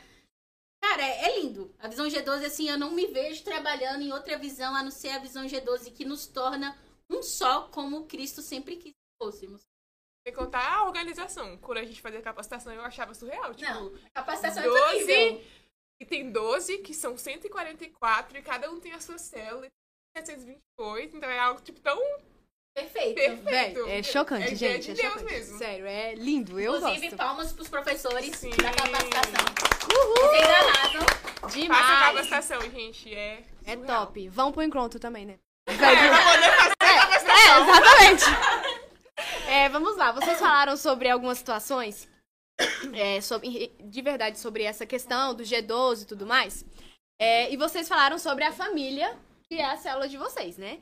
É, as meninas, todo mundo que tá assistindo a gente, que é da igreja, sabe que o G12 de- da Jaque é uma família. Elas são super, assim, unidas, dedicadas, estão sempre juntas, sempre. estão sempre juntas, unidas, todos, tudo, tudo, tudo, elas estão juntas. Eu acho que eu, quando eu entrei na célula agora, eu vou... gente, esse é o momento que eu queria chegar, falar sobre relacionamento dos- das pessoas da- da- na nossa vida. Quando eu cheguei na célula, eu pensava, né? Falava, cara, como é que a Carol pode ser assim? Ela fica me mandando o tempo todo. ela não. Ela. Ai, que eu ficava com raiva, que eu falava, nossa, ela só fi- me chama pra célula, mas ela não pergunta. Sério, as coisas! Eu ficava. Ah! Vocês conseguem. É! Vocês conseguem entender? Não é que eu sinto agora, claro. Aí, Ah, bom. aí eu pensava e tudo mais. Quando eu fui tendo essa sede por ter momentos na célula, por ter. E assim, quando eu comecei a ir pra célula, eu pensava, caramba. Porque as meninas da minha célula são mais novas que eu. E eu pensava, nossa, elas são mais novas que eu, elas não falam nada com nada. Que? Que que tem a ver? Só que, tipo assim, na visão, né, na G12 e tudo mais, ali, elas estavam pra me ensinar espiritualmente. Porque elas estavam há mais tempo do que eu, claro que com as experiências dela e tudo mais. E aí fui me adaptando, chegando e tudo mais, isso aqui, bababá. E aí, hoje em dia, gente, eu, aonde o G12 da Jaque tá, eu quero estar. Porque eu sou, eu já falei até pra Helena isso, era a gente fazendo cílios. Eu falei, eu sou interesseira. O assunto é vocês.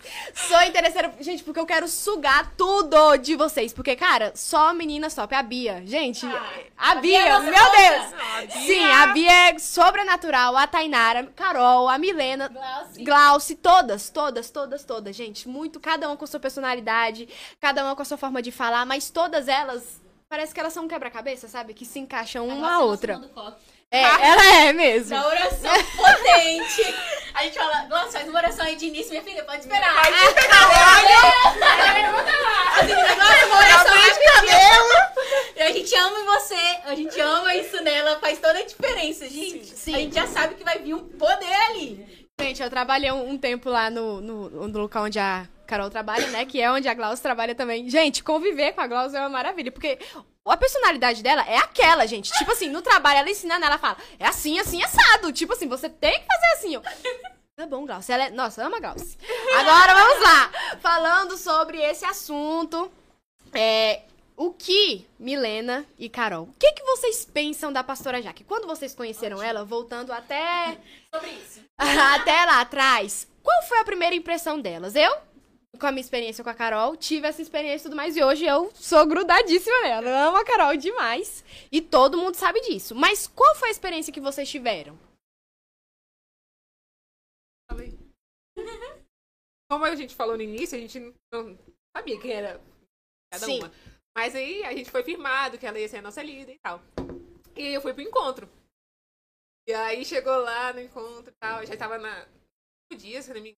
Aí ela chegou lá e me deu uma barra de chocolate, gente. Ganhou. Isso me ganhou pra sempre. Foi a primeira coisa. Que história é essa? Nem eu lembrava, gente. Eu tô entrando na onda aqui, foi mesmo. Eu, eu não ganhei barra de chocolate. Uma parte de chocolate. Era branco de cookies. Meu Deus, marcou mesmo. Gente, minha linguagem de amor é presentear. A minha também.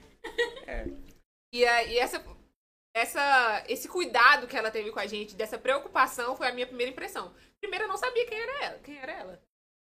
E a partir do momento que, não, agora ela é minha líder, eu entendi isso, foi esse, esse abraço, esse cuidado. Tipo, ela pegou a gente mesmo assim, tipo, bora. Cuidado. Bora. Vou segurar você. Criar. Carol. Lem- Eu lembro de um- uma vez. E a pastora Ione nem tinha falado com a gente ainda que a gente seria discípulas dela. E a gente tava aqui no culto, ali, amuadinha, perdida. E ela foi, e a gente tava indo embora, e ela foi abraçar a gente. Falou, tchau, vai com Deus. Abraçou eu e a Milena, e eu falei, "Que Essa doida. Abraço- acho que ela confundiu a gente. Eu lembro de- desse dia. E desse dia em diante, foi, a gente foi só, né, se conhecendo mais, se aproximando mais e tendo mais coisas em comum, né, intimidade, tudo isso. Mas a o primeiro... É algo que me ganhou primeiramente foi esse dia, que ela, eu, a gente não sabia quem ela era, quem ela era, e ela, acho que ela sabia quem era a gente, mas ficou tipo, mas ela foi lá nos abraçar, foi nos acolher, foi né? Não, não disse nada, mas um abraço foi tipo. Cara, a visão G12 nos ensina muito isso, de ter o relacionamento físico. Nada me prende mais do que ter esse contato. Na época que teve a pandemia, cara, isso me deixava irritada. Eu, Deus, não. Isso não pode ser pra sempre. E graças a Deus foi uma fase de aprendizado. Porque não tem nada como você sentar com alguém, conversar, você sair, você abraçar, você cheirar. E a visão G12 nos ensina isso, a ter esse contato com a pessoa que quebra qualquer barreira mesmo.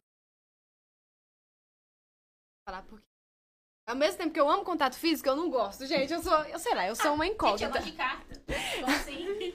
É, vamos lá, agora chegou a vez da pastora Jaqueline Amorim dizer o que que você achou das meninas. Quando você, a conhe... Quando as conheceu e tudo mais, qual foi a, a sua seu pensamento? Até falei antes já aqui. Mas na vez, quando eu vi elas, Elas estavam sentadas, gente, bem no escuro, bem no cantinho, bem magrinhas, com uma saia. Gente, pelo amor de Deus. Uma saia aqui debaixo do seio. Não tinha ninguém pra avisar, não. Não tinha A ninguém pra Glaucia, por falar. favor, posta essa foto aí que tem.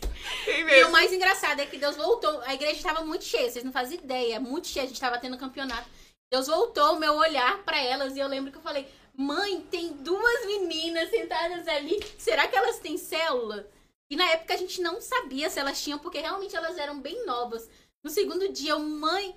O mais engraçado foi que Deus, tipo, foi muito engraçado, gente.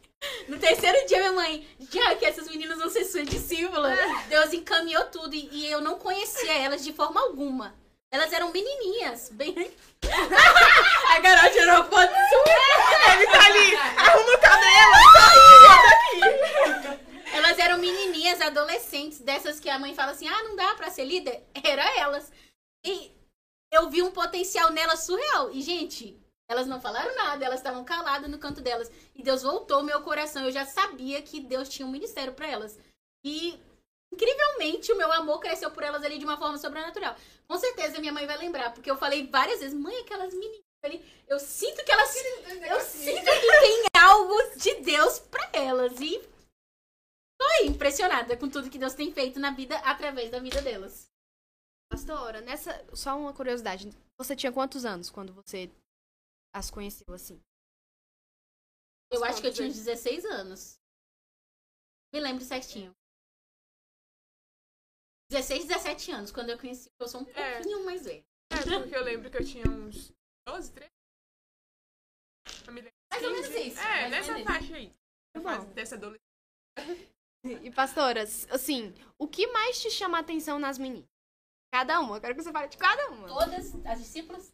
Ah, nós duas. Pode ser, você quer falar da de todos, você que decide, mas aqui da Milene e da Carol. No geral, de todas as meninas, elas são extremamente tementes a Deus. Elas são muito obedientes. Falando aqui das meninas que estão aqui. Meu Deus, a Carol, né? Parece até puxa saco, mas não é. A Carol segue tudo fielmente. A Milena ah, é produtiva, nível blast. Sabe aquela pessoa, aquela discípula que você fala, eu sei que ali eu posso contar. Não por mim, mas porque a obra de Deus entrou no coração. Então, assim, quando eu falo qualquer coisa, elas estão ali pra topar. Não porque eu sou linda, porque eu sou. mas porque Deus entrou de uma forma no coração delas. E é isso que eu vejo que falta hoje em dia nos jovens, nos adolescentes. É realmente ter um encontro com Deus que te impacte de uma forma que não tem namoro, que não tem é, trabalho, que não tem nada que não faça você fazer aquilo. Cara, a Milena entrou pobre na igreja. Ela não tinha nada. Não tinha nada. Pastor, solta a figurinha! Hoje ela tem tudo. E desde que ela não tinha nada, nunca teve um empecilho pra ela fazer algo. Se tem alguém que eu falo, eu preciso pra já, é elas duas. Eu, sabe, minha mãe, até minha mãe, ela, preciso de algo, chama a Milena, chama a Carol, porque realmente Deus entrou no coração delas de, fazer a obra. Não foi de agradar alguém, foi de agradar a Deus. Então, elas são assim, Deus mantenha, guarde, cubra. Sim, gente. Bom, muito lindo. Eu amo ser reconhecida assim, pelas coisas que é muito legal, né? As meninas vão dormir. Ai, meu Deus. É, vamos lá. É, vocês juntam, né, o conjunto das três. O que, que vocês aprenderam uma com as outras até o momento? Porque vocês, por exemplo, a pastora tem aqui os 16, 17, vocês tinham 12, 13. Com certeza um ensinou a outra. Como é que foi aí essa caminhada? O que, que vocês mais, assim, marcou pra vocês que aprenderam de verdade uma com a outra? É, agora? Gente, nossa, muita coisa, eu acho. É, Aprendeu. porque é muito tempo, né? Tempo, né? Nossa. Algo específico. companheirismo, né? Por exemplo, a Glaucia tá com uma célula, glória, pela graça de Deus, muito boa, muito grande, com meninas lindas. Que já moram no nosso meu coração. condomínio. Meu Deus, elas são lindas, gente. Aquelas meninas. São Eu passo... ricas. né? Tem pedigree assim, diferente. Uma coisa. E uma coisa que eu firmo muito nas meninas é, nós somos um. Então, é, o que acontecer com alguma discípula dela, todas nós estamos aqui. Falando de uma discípula que eu amo demais, que é a Catrine Lopes. A Catrine já passou por muitos momentos e a gente nunca, nunca, nunca, jamais abandonou a mão dela, porque a gente entende que ela faz parte da nossa família. E a gente vai estar aqui em todos os momentos. Isso tem feito hoje ela ser uma super mulher. Então, algo que eu acredito que a gente aprendeu junto foi ser companheira, custe o que custar. A gente vai dar a mão aqui e ninguém vai ficar pra trás. E a gente tem é, feito para que repassasse, repasse Isso. para as próximas, das meninas, porque entender esse companheirismo, entender que a gente é uma só, entender que, tipo, deu alguma coisa, PDF, juntou e acabou. Aqui é IPCC, abaixo PDF. E é nessa, a gente vai tem que ir todo mundo junto. Todo mundo. Todo mundo. Eu quero todo mundo toda hora. Eu, gente, que tal a gente fazer elas? Vamos fazer só a gente. Eu, que tal chamar toda a geração? Vamos fazer uma viagem, todo mundo. Mas como é que a gente vai? Pega o carro da Bia. E aí o carro dela? Nossa, carro! Ai, gente, meu Deus, cara. É isso aí, galera. Não É isso mesmo. Não, gente, é sério. A gente aprendeu a ser é, parceira uma da outra, né? Uma tá, não tá bem hoje, hoje a Milena que não tá bem, tá todo mundo ali. Hoje, um dia é fulano, um dia é ciclano, mas tá todo mundo ali, uma pela outra. Sempre. Sim. Muito E o, bom. mais- o melhor é que, tipo, não é uma pela outra só na nossa cela. Algo muito engraçado que aconteceu com a Milena. Faz uns dias atrás, a pastora Jéssica estava perto da sala pastoral e a gente tava falando, sei lá, de salgadinho. e a, Milena, do nada, pastora, o que a gente vai fazer no seu aniversário? Que inclusive é quarta-feira, aniversário da pastora. Ela pode comprar os presentes. E isso impactou até a pastora. Tipo, Jéssica, uau, ficou assim. Então, o cuidado da, de cada uma não é só conosco. A gente ora por todas as pessoas da igreja, a gente ora por todos os G12, a gente ora pelos pastores. O nosso amor realmente é, é pela obra de Deus no geral. Toda a edificação que a gente tem, a gente demora ali uma hora orando pelas pessoas, porque a gente entende que o nosso amor é por todos. Por exemplo, a Tainara é minha discípula, mas de coração ela é discípula da Kelly. É, a gente é apaixonada pela Kelly. Apaixonada pela pastora Kelly, mas ela é minha de doce. e a gente entendeu que a gente tem esse amor de. Ops, Kelly, vai dormir. Tá acontecendo uma coisa ali, a produção tá... Muito forte. então, o amor, a gente entendeu que o amor de Deus é com todos mesmo, né? Muito bom. Pastora, é, você acha que o relacionamento que você teve com as meninas foi importante pra elas se firmarem? certeza. Do meu ponto de vista, foi o pontapé inicial. Por exemplo, a Bia, né? Não, vou dar exemplo da Tainara. A Tainara, a gente tava conversando hoje, ela demorou uns três anos, velho, pra filmar. Ela me deu muito trabalho. E hoje ela é. Cara, eu não vejo a- o meu ministério sem a Tainara. A Tainara é maravilhosa. A Bia, todas as meninas. Então, com certeza foi o nosso relacionamento. A gente tem um relacionamento tão saudável, tão bom, que elas têm liberdade de falar, já que não gostei do que você falou. Eu, eu que não gostei do que você disse. E, tipo, apesar da amizade, não existe a libertinagem. Elas entendem que eu sou alguém que tô aqui pra auxiliar elas, pra ajudar em qualquer situação. Então, o relacionamento foi a base de tudo. Quer falar? Até porque antes da gente se firmar em Deus, a gente venha com interesse, né? Ah, eu vou pra igreja hoje porque eu tenho uma amiga, porque eu tenho algo, porque alguém me tratou bem. Até a gente realmente pegar a nossa vida e vir por causa de Deus, tem ali um caminho que a gente é ganho pelas pessoas. Então, o relacionamento que tem com a pessoa que chega novo, né? Com quem não tá firme ainda, faz toda a diferença pra pessoa querer ficar e a partir dela ficar, ela realmente conhecer a Deus. Faz muita diferença. Rapidinho aqui, tô aqui online, tá bom? Kelly, pode tirar o olho da Tainara, que ela é minha discípula. Tô vendo vocês comentar aqui, a Tainara é delicada como a Kelly, mas ela tem o meu coração. Gente, meu Deus. É, esse, como esse assunto era o que eu tava falando o tempo todo, né? Porque as pessoas realmente influenciam umas às outras. Com certeza, é, vocês firmaram, porque foi como a Carol falou. Quando a gente chega, as pessoas influenciam pra gente ficar. Porque de primeira, por exemplo, você talvez não tenha uma ação de alguma coisa, você não fica ali querendo ter e tal, mas as pessoas firmam você. Querendo ou não, por exemplo, eu com toda a minha rebeldia, digo assim, fiquei. E a Carol me conquistou assim, tanto que foi até uma coisa que a Elioneide, que é a líder da minha mãe, tava lá na minha casa e elas estavam conversando. E aí a Elioneide contou e tudo mais, que ela já teve outras líderes e que isso foi antes da pastora Ione, né? E que ela, tipo assim, não aceitava. Ela não aceitava aquela lida. A pessoa falava coisa, ela retrucava, ela não aceitava aquilo.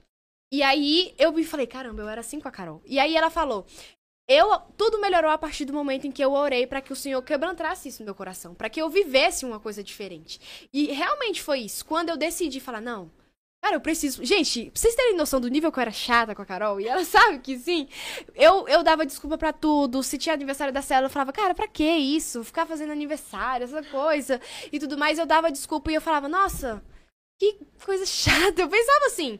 Só que a partir do momento que eu falei, não, se ela tá no meu pé, se ela tá falando alguma coisa, tem alguma coisa, gente? Tem. É possível que ela vai ficar em cima de mim assim, dizendo. Sua. É. Pra ter o Natal, né? A gente queria fazer o Natal. A gente, a gente nem tá um pouco a nossa família, mas no Natal é é uma falta, sabe? É sim. do dia. É, vai, passa o Natal, passa o Natal pra gente estar todo mundo junto. É exatamente isso. A célula influencia, sem sombra de dúvidas. E hoje Isso. em dia, a Ana Clara é a primeira a falar: o que a gente vai fazer no anive- no aniversário da fulana? Quem não gostava? Gente, sim, meu Deus, porque minha linguagem do amor é presente. Eu não sei, tipo assim, varar pra você e falar, ah, você é uma pessoa muito querida pra mim, especial, tal, tal, tal. Não sei, gente, porque as pessoas do meu lado até sofrem, porque eu fico, meu pai, eu não sei fazer isso, gente. O que que eu faço? Eu vou falar, Que um presente. pega aí. Aí, sabe, é o que eu, na minha, na minha cabeça, tá tudo bem. Inclusive, eu tenho até que melhorar sobre isso, porque nem sempre as Me pessoas é, ajudem aí, pessoal. E é isso, muito bom que a gente tem todo esse relacionamento bom, né? Não só aqui nós quatro, mas todo mundo da célula. Agora a gente vai pro assunto polêmico, que eu sei que todas aqui estavam, nossa, será que esse assunto vai chegar? Já deu uma hora e meia. Vamos lá, gente. Intervalo. que é a nossa vida sentimental, pessoal. Uhul. Vamos lá, primeira pergunta pra Carol. Ela Eu tá, lendo aqui. ela tá vendo já, gente? Curiosa. É bom que você vai lendo e vai pensando aí, né? Vamos lá, Carol. Além, pra você, assim, no seu quesito. Carol está solteira, né? Claro, por isso que eu tô fazendo essa pergunta pra ela, obviamente. Ah, É, exatamente. A Milena. Ciúmes ali, né? É, Carol, pra você, um homem, além de ser um homem de Deus, né? Qual uma outra característica importante pra você? Gente, a gente conversou sobre isso essa semana. Ser homem.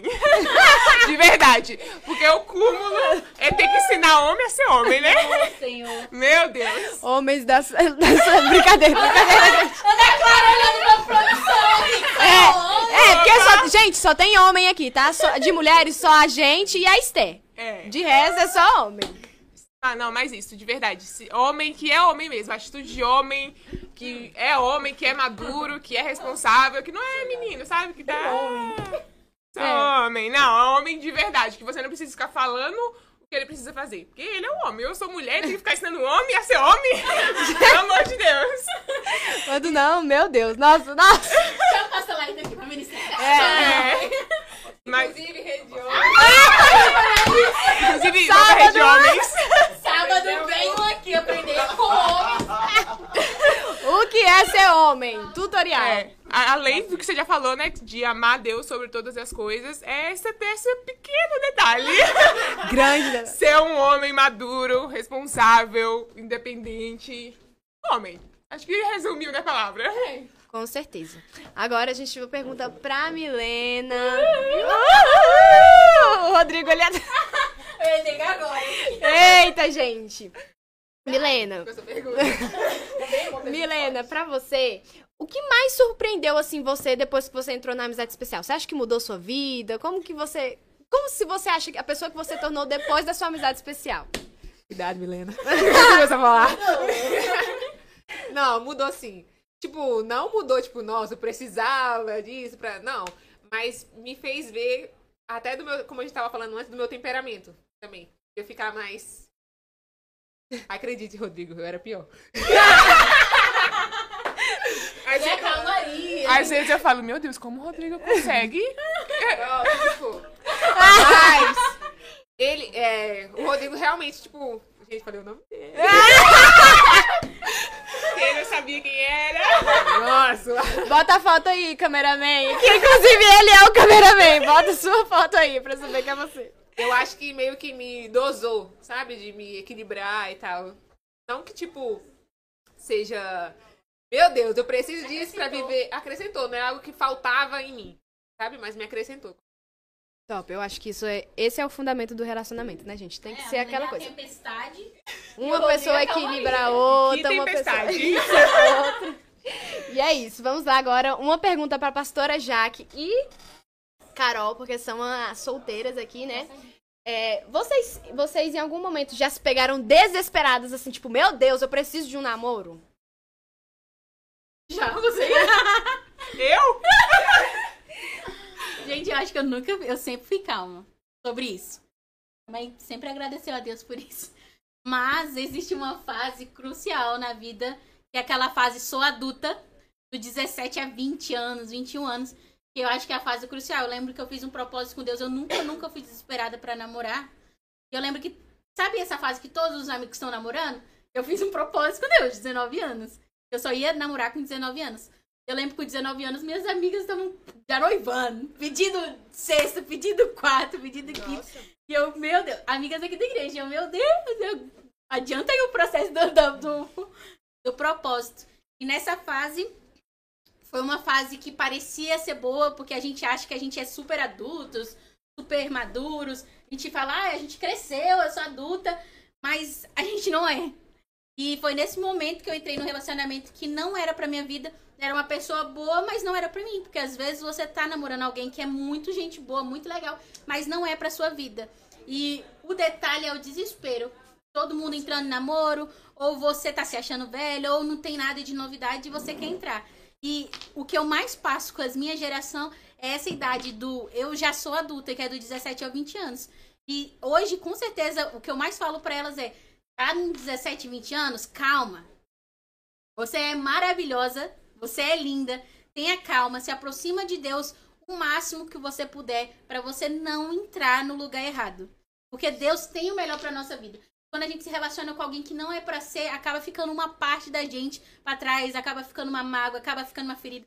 E se a gente se protege com a unção de Deus, se protege com tudo que Deus tem pra nossa vida, entendendo que Deus guarda o nosso coração, cara, tudo flui. E o desespero passa.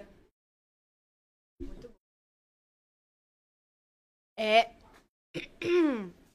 Puxa, calma aí. Meu Deus! ah! Jesus! Responde aí, Carol, porque eu preciso ler aqui. Gente, não. Não, acabou Não, mentira. Na verdade, eu sempre fui a mais nova das meninas do G12, né? Eu sempre fui a mais nova, então as meninas sempre é, passavam uma fase X antes de mim. Então eu pude aprender com o relacionamento delas, né? Que todas elas tiveram relacionamentos, estão em relacionamentos. Ô, Glória. E consegui aprender com elas. Então nunca tive nesse lugar de desespero por poder aprender com a vida delas. Com os relacionamentos delas, com os erros delas, com os acertos dela. Então, não. Top, eu acho que uma- um ponto importante a ser falado é que você viu a vivência delas e, tipo assim, tomou como aprendizado. Porque. E decidiu É, porque tem gente que, tipo assim, a pessoa faz a cagada, você vê que a pessoa sofreu e a pessoa, mesmo assim, eu sei porque eu já fui assim, tá? tipo acho- assim, não toma aquilo como uma experiência, tipo, nossa, deu errado pra ela, vou, vai dar errado pra mim também. Não, e cara, Deus avisa pra gente proteger nosso coração, tomar cuidado, mas a gente quer ser superior, acha que a gente já tá muito maduro, acha que porque a gente fez um propósito de oração é aquela pessoa, ou porque você vinha à igreja, você tem certeza que é aquela pessoa, e a vida sentimental é algo, algo muito além. Que nem eu comentei aqui que quando eu queria namorar, todas as minhas amigas estavam noivando, e aí eu me resguardei. E o mais engraçado é que anos depois a gente viu é, a olho nu essas pessoas se separando. Porque às vezes a gente acha que é pra ser, fica naquilo, ai, que somos jovens, que eu já orei. E não é só orar. Não é só orar, a gente precisa vigiar, a gente precisa ter um olhar clínico e falar, Deus, me guia aqui, porque eu quero ter uma vontade conforme o Senhor quer. Não é o nosso desejo, mas tem que ser o desejo de Deus. Ele, ele precisa entrar em todas as áreas da nossa vida, principalmente na área sentimental, que é algo que geralmente sempre afeta os jovens. A área sentimental. Acho que o que falta nos jovens é olhar e falar: nossa, fulano passou por isso, eu não quero passar. E não falar, ah, fulano passou, mas comigo vai ser diferente. O mais Porque- engraçado. Ah, pode falar. O princípio é só um. Não é, ai, com fulano foi assim, ele fez isso errado, mas se eu fiz errado, vai ser... O pastor sempre nos fala, Deus não quebra princípio. Então, é isso. E quando a gente se apaixona por Deus, parece clichê, mas, gente, tenta se apaixonar por Deus. A gente começa a ver que tudo na nossa vida caminha de uma forma tão linda que namorar ou casar, a gente sabe que vai acontecer. Mas não é algo que fica, ai, eu preciso. Sabe? É algo assim. Descansa, né? A gente sai, as meninas da cela que não namoram, e as- até as que namoram, às vezes eu. Ei, você namora, vai lá. Falar com seu namorado. Porque a gente é tão preenchida por Deus que a gente, vamos sair, vamos pro cinema, vamos pra isso. E, e a gente se sente completa. Então, se sentir completa em Deus faz toda a diferença no futuro relacionamento. A próxima pergunta é uma das que eu treinei no espelho e já sabia a resposta. Entre a vida sentimental e a vida espiritual, qual vocês escolheriam? A vida sentimental e a vida espiritual de vocês, assim. Ter uma saúde experimental, oh, experimental, ó. Eu tô como assim? uma saúde sentimental ou ter uma saúde espiritual, qual vocês escolheriam? Qual seria a prioridade ali? Com certeza. Qual seria a sua prioridade? Se- pelo que eu entendi, eu acho Sim. que eu escolheria o espiritual, porque o espiri- a partir do espiritual, o resto fluiria. Então, Sim. roubando a pergunta, né? Desviando, é, quando eu escolho o espiritual, o resto flui. Se eu escolhesse o o que seria do resto? Eu fiz ah, essa escolha há um tempo atrás. Pra mim foi algo muito difícil, foi uma guerra espiritual entre comigo mesma. Ninguém tinha nada a ver com isso, só eu. E eu fiz essa escolha de escolher a Deus desde a minha do meu relacionamento antigo que eu tinha. Gente, eu me sinto, meu Deus, é como se eu tivesse voltado a viver. Aí eu olho para as pessoas que querem entrar no relacionamento e eu falo, calma, calma. Às vezes algumas pessoas recebem mal, outras recebem muito bem. Mas é porque a gente já passou por aquilo, a gente já viveu. Quando eu decidi viver o espiritual, é como Deus estivesse devolvendo fôlego de vida. Eu me sinto Sim. agora como se eu tivesse voltado há quatro anos atrás e estivesse vivendo coisas novas. É, com certeza, escolher o espiritual nunca vai ser uma escolha. A partir do momento que eu escolhi lá atrás, o espiritual é, é o primeiro e ponto. Inegociável. Gente, meu Deus. É muito satisfatório. Como Deus te faz você se sentir. Olha. Deus, obrigada. I love you. É, Carol, tem algo a dizer? Eu esqueci. Mas era mais ou menos isso que elas falaram. É, meni- Carol, já- Carol, ó, desculpa, Jaque. É, já teve algum momento, você até falou, né, que acabou de falar, que você dá, fala, meninas, calma, não sei o quê. Teve algum momento em que você deu o conselho pra pessoa, falou, cara, para suas discípulos e tudo mais, você, não, calma, tem a Debreia, deu um passo atrás. Debreia é o que meu pai fala, gente, por isso que eu falei. Não, o que, que é isso? É tipo, pisa no freio. Aí, é, você falou que sim, tipo, pra pessoa frear, a pessoa não escutou você, no final quebrou a cara, se magoou, ficou super chateado. Já teve, com certeza, né? Gente, o tempo todo. é tipo algo. Já, te- já que eu tenho que falar algo com você terrível, você não sabe que você tava certo. Eu, ah. Que legal, eu já sabia. Gente, acontece esse tempo todo. Até é, algumas semanas atrás, eu tive uma surpresa boa. Eu comentei com todas as meninas. Ah, inclusive eu só não comentei com meu pai porque ele adoeceu. E eu tô. Ai, já escuto essa novidade. Teve uma discípula minha muito antiga, do início do meu ministério, que chegou na igreja e eu levei um susto que ela era uma adolescente quando saiu, ela voltou uma mulher. E eu, cara, o que você tá fazendo aqui? E ela disse, já que eu lembrei, contando resumidamente, né? Eu lembrei que você disse que quando eu precisasse de alguém, eu soubesse que você está aqui. E eu voltei. E ela veio contando exatamente o que aconteceu na vida sentimental dela e não aconteceu o que ela planejava. Mas que ela acredita que Deus vai dar a volta por cima. Então eu falei, cara, olha, Deus tinha muitas coisas pra acontecer na vida dela antes. Assim como tem na nossa vida. E às vezes a gente, sabe, quer ficar batendo contra Deus e aí acaba que as coisas tomam um caminho mais difícil pra chegar até a gente. Mas assim, gente, eu recebo mensagem no Instagram o tempo todo. É muita, muita, muita gente. Na faculdade, no trabalho, é muita gente o tempo todo com problema sentimental. É, você, vocês já deram a resposta, mas com certeza. Já falaram. Na opinião de vocês, é, em relação, assim, para os jovens se perderem, um dos maiores é a vida sentimental, né? É, acontece muito, às vezes gente- as pessoas tomam é, decisões erradas, se precipitam e acabam se perdendo, não consegue ter aquele punho firme. Era uma pergunta, mas já tô respondendo que você já respondeu, né? É, vocês já tiveram alguma decepção na vida sentimental de vocês ou Isso aí, né?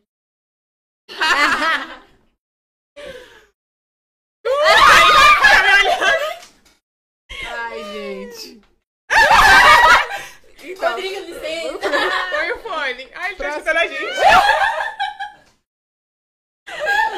gente, já, mas eu era muito nova, então, tipo, não é meio relevante, sabe? tipo, meu Deus, como eu É. estou Ai, que chateada. É, é tipo isso. Não, digo mesmo, não pode ser considerado. Porque, gente, adolescente é uma coisa. Gente, eu falo que eu tenho saúde de adolescente. E Glória, adolescente tem glória. tanto. Ô, glória! Adolescentes são tantos sentimentos, são tantas coisas na Eu postei no cabeça. Instagram, você viu? Sim, o- os adolescentes. E adolescente é uma coisa pra se apaixonar em um dia e sofrer depois do outro. E é um- uma coisa assim, mas nada relevante. Meu Deus. É, tá vendo, gente? A gente terminou o, o- o tópico relacionamento, vida amorosa. e Não foi uma coisa ah, É, super tranquila. Acho que tava todo mundo. Glória a Deus. Obrigada. Agora vamos lá pra voltar um pouquinho lá do início. Que massa! Top, legal. No- Gente, o nosso podcast tá no top 1 do YouTube todo? Jura? Não, Dos é cristãos. Uhul, pessoal! E agora saiu e voltou. Pessoas. Mas enfim, vamos lá. Voltando lá. tá com uma- Ah, tá. Top. Vamos voltar lá pro, pro comecinho. Onde a gente falou sobre estudos, vida profissional, carreira e tudo mais. Hoje em dia todas vocês trabalham, né? Sim, sim. Tem que ser mulheres independentes. Ah, Ah, mas, tá lutando. mas assim, vocês, vocês. Qual é o maior sonho profissional de vocês? Ou vocês. Acho que vocês não chegaram, né? Porque vocês são novas, mas qual é o maior sonho profissional de vocês? O sonho. É Sem dúvida, eu mandei pra minha família ontem. Eita! Eu quero viver disso. Só quero me formar pra botar o meu diploma dentro da gaveta. Eu fui capaz. Rodrigo! Rodrigo tá ouvindo, gente! Mãe, eu amo minha profissão. Eu amo a engenharia. Gente, minha bochecha tá dizendo isso de vocês, meu Deus do céu. Mas com certeza eu quero ser dona da minha, própria empresa, né? Sim. Ser empresária. Trabalhar pra mim mesmo, né? Ter os meus horários, poder fazer tudo sem atrapalhar a obra de Deus. Não, mas engraçado. Desculpa. É... Você me ensina? Qual? Pode, pode. Não, conta aí do seu emprego. Ela, a, a- a Milena recebe Será que o vezes... meu chefe tá me assistindo? Não, mas a Milena recebe diversas propostas pela glória de Deus e ela sempre renuncia as propostas Ah. que são contra que vão dar contramão da igreja. Por exemplo, se tem o palpite dela sair da igreja pra viver aquela proposta, eu acho isso lindo nela. Ela fala não. Ela sempre fala não. O mais incrível é que as pessoas falam, ah, mas tem outras igrejas. Ela, gente, eu sou a IPCC. e essa fidelidade dela com o nosso ministério é, é lindo. É lindo de se ver. Então, realmente, eu vejo isso na Milena, que a vida profissional dela tá muito em um lugar bom, mas nunca acima de Deus e do nosso ministério. Não, gente, que isso? Quais são os seus sonhos? Mas tô quase lá, lutando cada dia. Eu tenho muitos sonhos.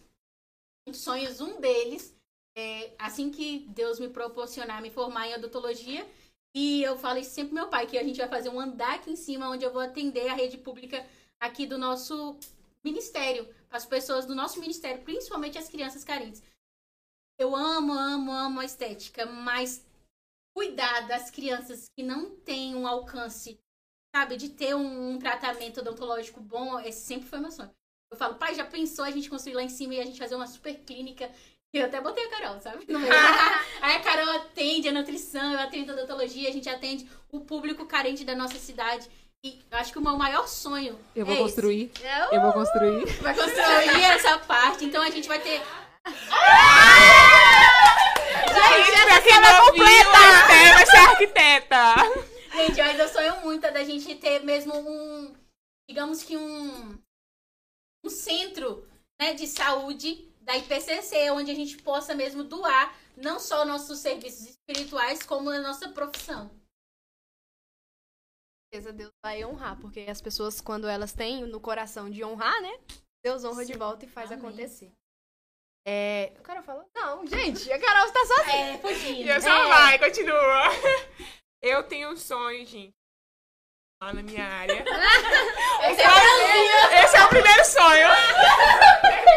Terminar, que eu não mais. Tá difícil. Me ajuda. Mentira. É, ser bem sucedida na minha área e gastar.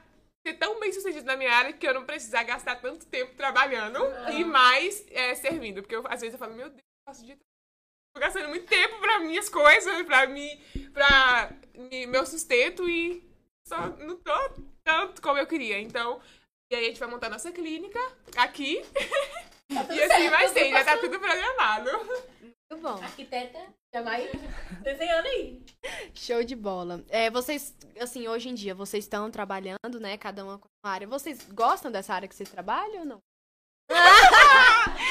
Gente, eu amo que a pastora é sincera. Tipo, Eu não gosto de trabalhar.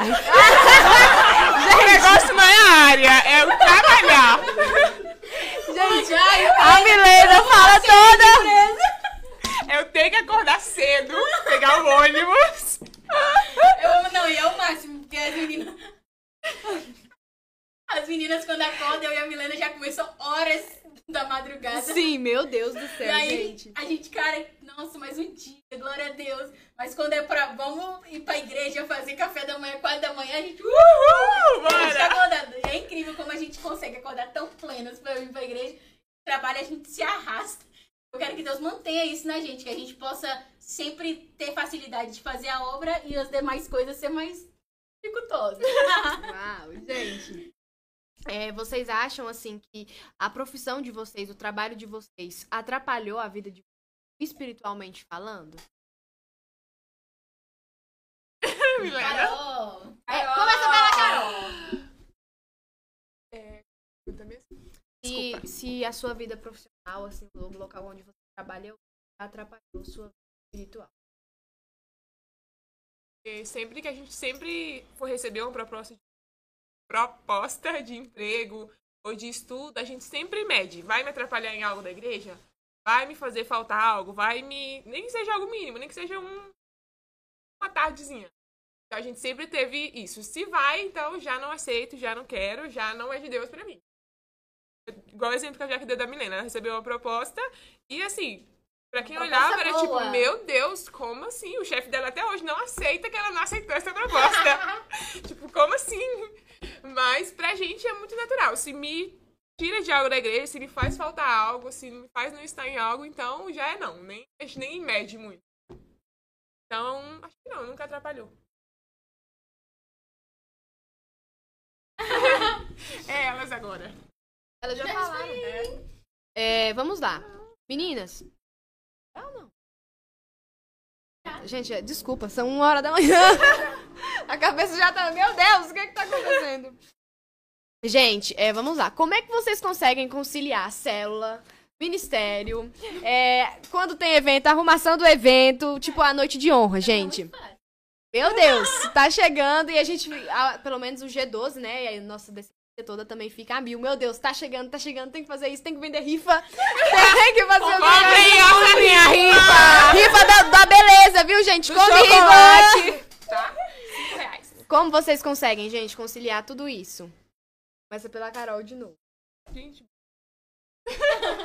Só Deus, tem que ficar. Só Deus, porque as coisas vão indo assim, naturalmente. Quando a gente coloca em primeiro lugar isso, né? Tá aqui de fazer, de fazer acontecer, de fazer pra acontecer um evento ou que a gente tiver ficado responsável, a gente faz. A gente dorme aqui, acorda aqui, vende, a, tentou fazer um quartinho. vende rifa, vende a- as roupas, sei lá. Mas já pra gente acho que já é natural, por isso que eu não sei o que responder, como a gente consegue, porque vai encaixando uma coisa né? na outra e a gente precisa fazer isso, e aí falta uma aula pra fazer isso e não faz algo. Tem até um testemunho que todo semestre Deus me faz. Gente, calma aí, rapidinho. Produção, eu posso ir no banheiro enquanto elas, pergun elas respondem? Por favor. Ai, graças a Deus, meu Deus.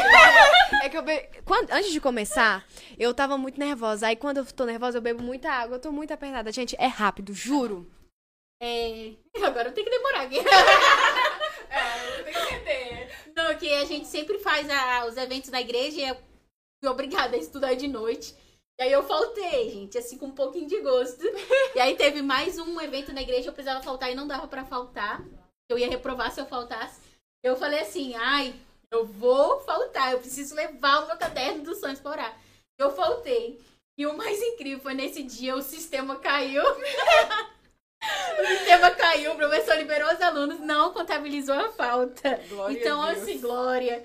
Deus sempre, quando a gente tá priorizando ele, quando a gente tá priorizando as coisas dele, ele vai lá e nos salva de algum momento. Então, é, a gente priorizou a Deus em alguma área, com certeza vai dar certo. Não é como uma área banal que tá faltando porque quer.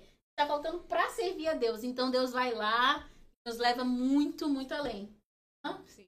Eu também, da noite com a Jaque, né? Meu Deus, eu acho que a gente tem quase combinando as faltas. Que dia vamos faltar? Quantas podemos faltar, né? Mas é meio que você prioriza as coisas de Deus e o resto você vai Vai levando. encaixando. Vai, encaixa aqui, encaixa ali. Vai ter encontro. Ah, são sexta-feira. Vou ter que arrumar um jeito ali de Vou ter faltar. que arrumar um testado. Não podemos falar esse público, Caroline. Gente, Mas é- todo mundo faz isso. Pode Isso é- parar. É mais. algo inegociável. É. Não, é algo inegociável. Tipo, vai ter algo na igreja, filho. Não tem outra escolha, não. Sim. Meu pai, vai, meu, o meu pai, né? O pastor fala, vai ter semana de santificação. Ixi, essa semana não dá pra me apresentar nada. Vou voltar 14 dias. Gente, eu não consigo me ver em um evento que vai ter da igreja e eu não estar. Quando eu vejo alguém falando, ah, eu não vou porque eu vou estudar, eu vou sair de um ministério porque eu tenho que, sei lá, trabalhar, estudar, eu falo, cara, como assim? Você entende que nada vai dar certo se você tá lar- largando quem te dá tudo isso? Então eu fico muito. Cara, quando isso acontece. igual falei que o Baruque, né? Milioneiro, obrigada por toda a paciência. Porque nesses dois últimos anos que, que eu fui pra noite e tal, foi bem difícil de continuar nos, nos ensaios e tal, mas aí quando dá eu vou e ela me, me ajuda e alguém me passa o passo, a Esté, alguém me passa o passo, mas não não é um. Não posso usar como uma desculpa pra sair de algo porque, ah, eu tô estudando, ah, porque eu tô trabalhando. Não, porque a gente tá no mundo, então vai vir milhões de dificuldades, vai vir compromissos. Se a gente negociar, a partir do momento que Deus nos abençoa, as coisas de Deus, a gente tá retrocedendo. Sim. Então nunca é algo que a gente negocia. Não, não, como você. É, não é uma opção. É clara. Seguramos. Oi, gente. Parabéns, gente. Muito obrigada. É, Vamos lá. É, no trabalho de vocês, na faculdade e tudo mais, vocês já sofreram alguma discriminação por vocês serem cristãs? Alguém já fez piada sem graça? Ou então ficou, ah, isso aí, tipo, fazendo aquelas coisas chatas, sabe? Eu vou falar primeiro. É, na verdade, eu não, tô, não lembro muito de antes. né? Parece que. Mas hoje em dia, até. Quando a gente demonstra com. Quando a gente mostra com firmeza que a gente gosta daquilo, que a gente não tem vergonha daquilo, as pessoas não, não veem pra gente como, uma, como um insulto ou como uma piada, mas elas entendem que é algo sério, que a gente realmente leva a sério. Agora, quando a gente tenta esconder, quando a gente tenta falar, não, eu sou- não sou muito crente, ah, eu vou lá, aí realmente vira uma piada, vira uma, uma piadinha, vira uma brincadeira com a gente. Mas quando Mas a passa a gente. respeitar, né? Tipo, se torna um ser de luz. É algo que a pessoa vai, tipo, a- igual a Jaque tava falando, a pessoa sempre vai lembrar que tem alguém que ela pode recorrer.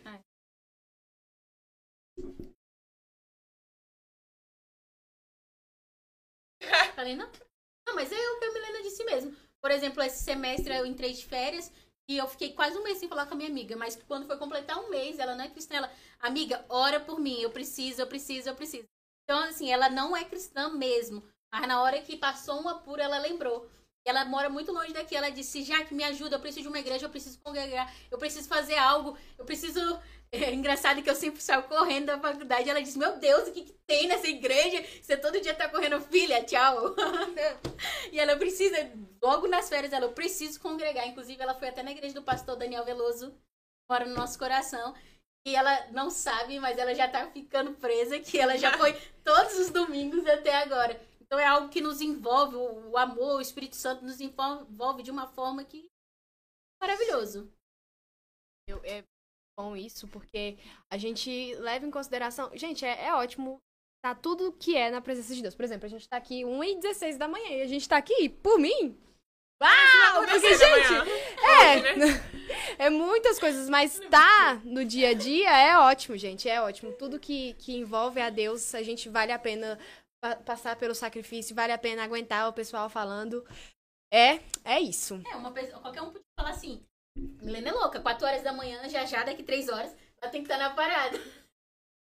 Já vai daqui. A parada é aqui mesmo. Mas ela tá aqui animada como se ela tivesse que acordar daqui 3 horas. Eita, a produção. A produção também tá assim, ó, gente. Coitados. É, vamos lá.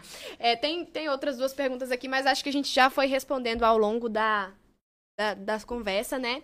Gostaria que todas vocês respondessem essa é como vocês veem os jovens e adolescentes dessa geração que está chegando até a célula de vocês? Forte. Milena. Então tá, eu mesmo, né? Todo mundo ficou em silêncio. Já bebi água, já terminei a água. Eu acho que são jovens muito. É, muito potencial. Deus tem muito para usar, para realmente usar como instrumento, mas os jovens não têm acordado para o que realmente é uma vida com Deus. Não é um momento, não é chorar ali na frente, não é. Não é. É realmente a sua vida é Deus. Constância, né?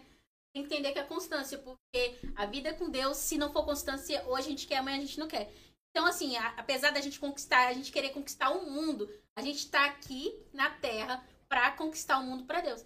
Então, as outras coisas não importa. Se hoje acontecer algo ruim, eu tô aqui na casa de Deus. Se não aconteceu o que eu, que eu não queria, eu tô aqui na casa de Deus. Se alguém não me tratou como eu queria, eu tô aqui na casa de Deus.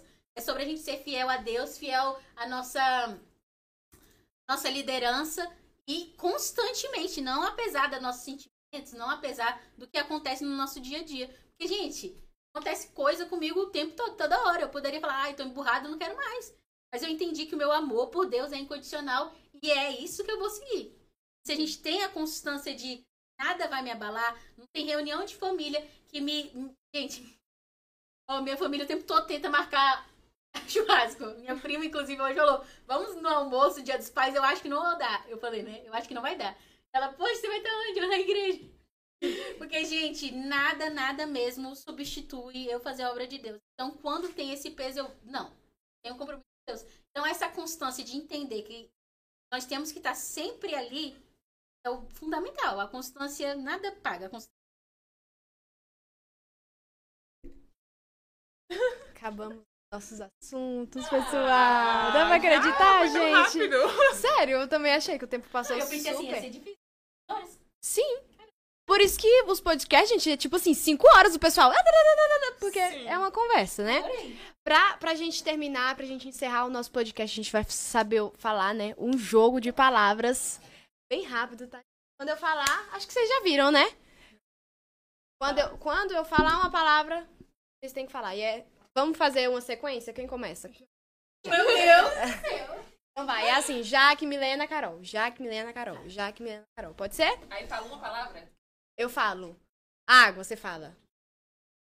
Um, o significado que a água tem pra você, entendeu? Ah, tá. É, pode ser tipo morango, você fala fruta. Entendeu? Então vamos lá. Vamos falar sobre vida. Vou contar de novo. Tudo, gente. Vida é Deus, meu ar que eu respiro. Ah, Eu não quero ser a última, mas não. Pode começar por mim. É, vida.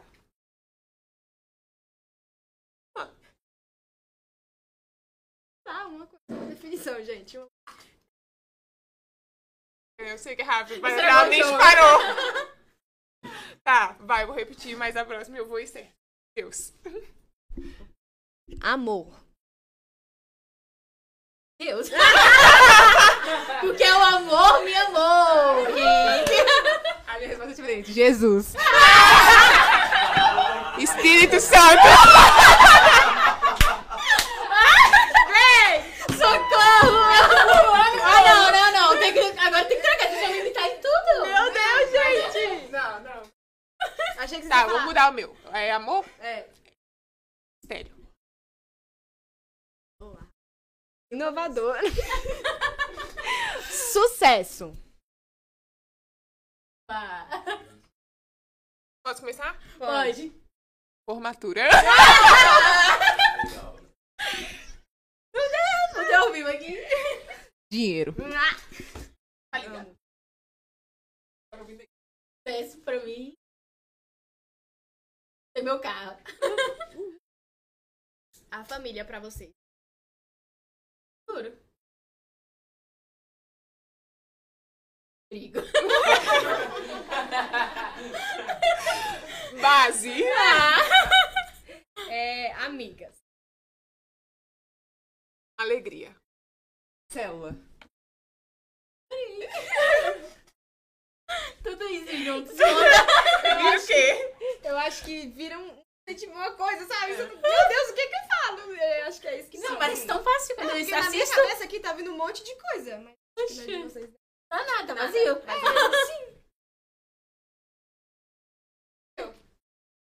Tudo juntos. Então vamos lá, mãe. Guerreira. Parceira. Amiga. Pai.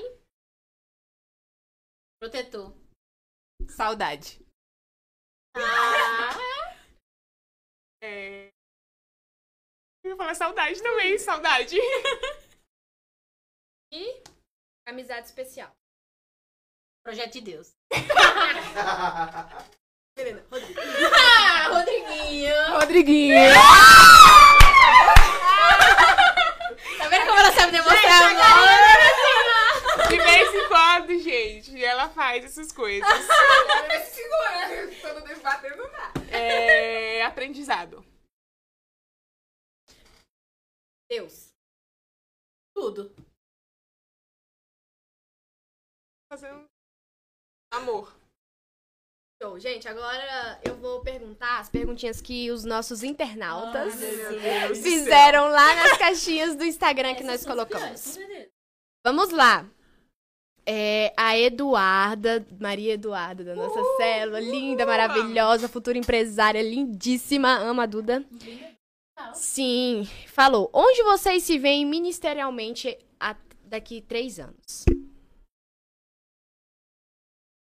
As três. Gente, eu me vejo. Sim, eu tenho um plano pra já. Me vejo daqui três anos, com certeza. Eu me vejo fazendo um encontro sozinha com a nossa geração. É, pastora. Ah, O meu, meu G12. Deixa difícil, hein? é, acho que pastora também. E. Encontro da nossa descendência. acho bom. Amém. Agora, Camilinha Guimarães, vulga a nossa Camilinha da nossa célula, toda meiga, perguntou: o que que vocês acharam essencial para nossa célula estar aqui onde nós estamos? Foi um passo importante. Com certeza, vida de oração. Nada vai pra frente sem vida de oração. Eu falei isso. A noite toda, né? Eu falei isso. É, e além de oração, fidelidade. Desde que começou esse propósito, que começou na Jaque, 12 É, meninas. começou os nossos pastores. Eles não- me passou isso Isso. e eu transmiti pra elas. E acho que se a Jaque não tivesse sido fiel aos pastores, se a gente tivesse sido fiel a Jaque, a nossa gente fosse fiel a nós, nada teria. Lá da pastora Kelly. Linda, esposo, esposa da produção aqui. Esposa da produção, não! Não, é, de uma Deixa eu ligar. Pastora, por favor, não me interprete mal. Bem, pastor, por favor. Gente, inclusive, o, o esposo da. Não, a esposa da pastora. O esposo da pastora Kelly. Ele foi o idealizador do podcast, que é o pastor Daniel. É. Deus colocou no coração dele, é ele que nos mantém firme, fala no grupo. E aí, pessoal, tudo bem? Tá sempre lá. É, paz, paz, pessoal. E é isso, gente. É ele aí, da pas- esposo da pastora Kelly. Ela falou: Como é o tempo de espera em Deus?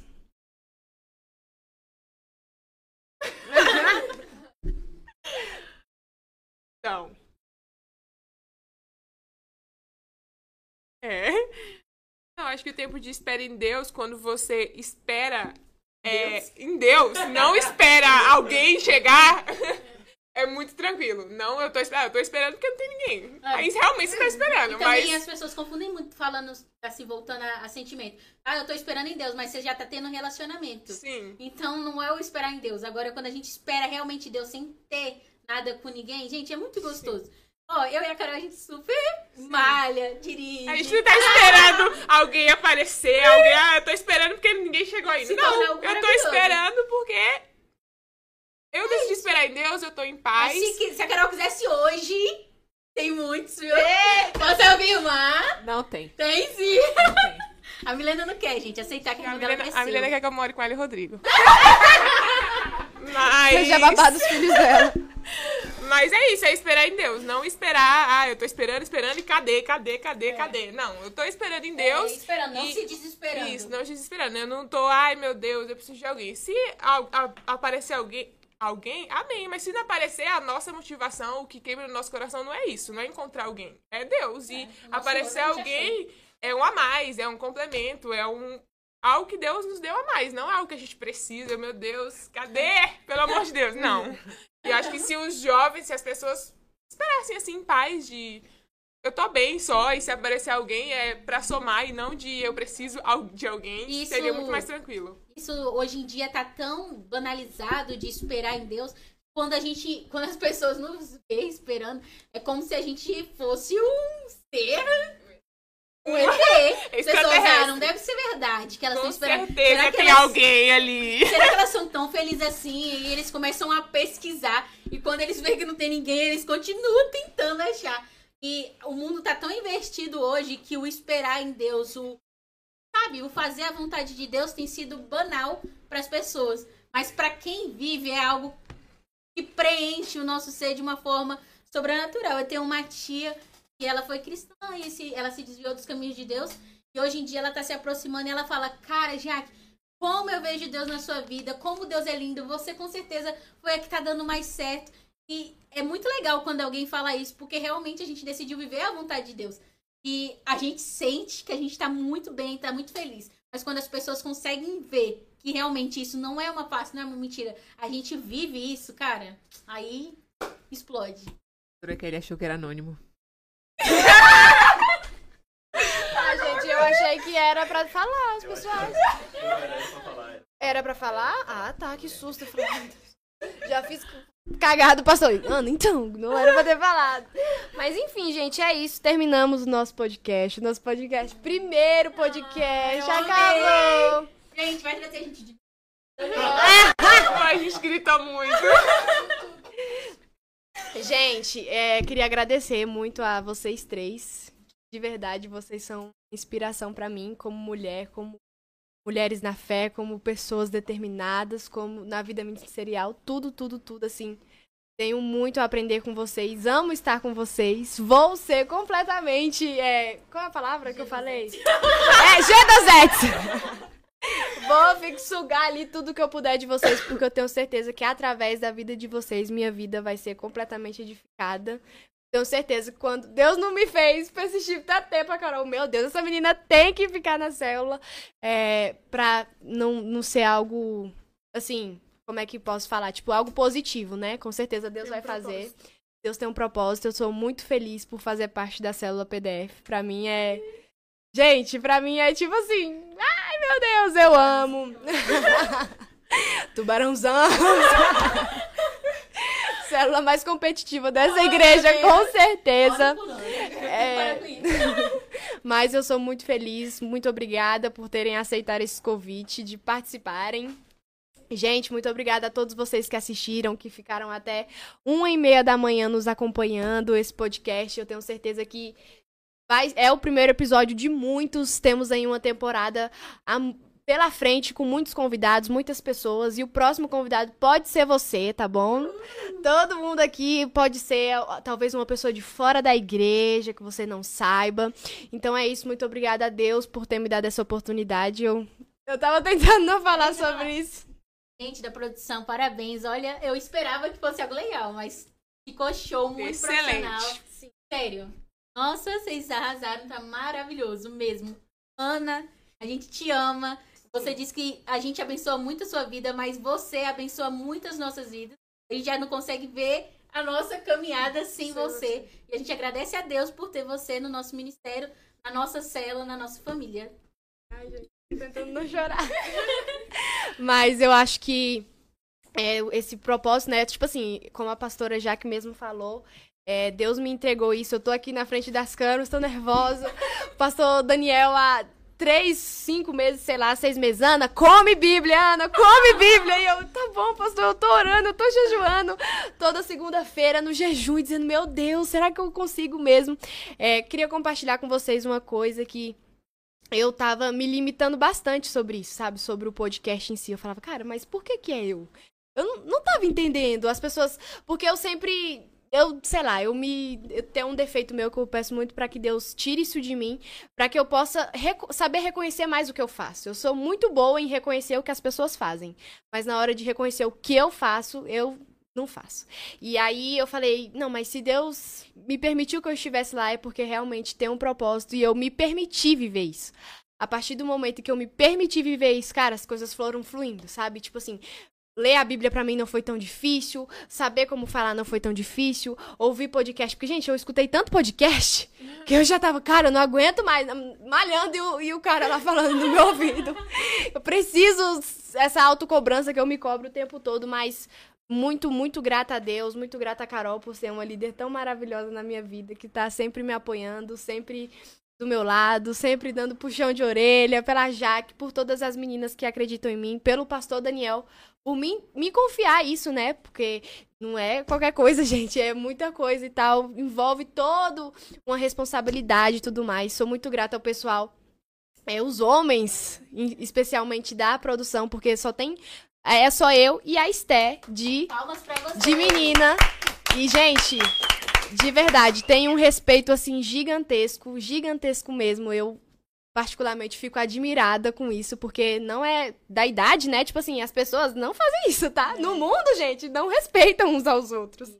E aqui tem esse respeito, eles me escutam, às vezes eu acho até que eu sou chata. Gente, como assim? Vocês, tipo, dou patada sem querer, mas me perdoem. Estejam sempre aí, eu tô aqui pra ajudar vocês no que for preciso. E é isso, muito obrigada a Deus, muito obrigada ao pastor Laírto por ter confiado esse podcast, né? Estamos aí iniciando, pastor Ione, a igreja inteira por ter dado essa força. Compartilhem, gente, o nosso podcast. Compartilhem o Instagram da igreja. A gente tá chegando lá a quase... Falta 50 seguidores pra chegar a 200 seguidores. Bora chegar nesses 200 seguidores, gente. Antes de segunda. 51? Falta 51? Então, 51 seguidores. Semana que vem estará aqui conosco pastora Jordana e pastor Carlos. Vai ser show de bola, gente, eu tenho certeza. Pastora Jordana e pastor Carlos são uma dupla imbatível. Acho lindo o casal, sou fã. É isso, gente. Beijo. Tchau, gente. Obrigada meu assistir até Instagram. Me segue no Instagram, me segue no, no Instagram de Sirius, eu trabalho com Sirius, tá? Ah, ah, ah, ah, ah. Tá vendo esses cílios aqui? Eu que faço, a sobrancelha também. Cheiro! Tchau, gente.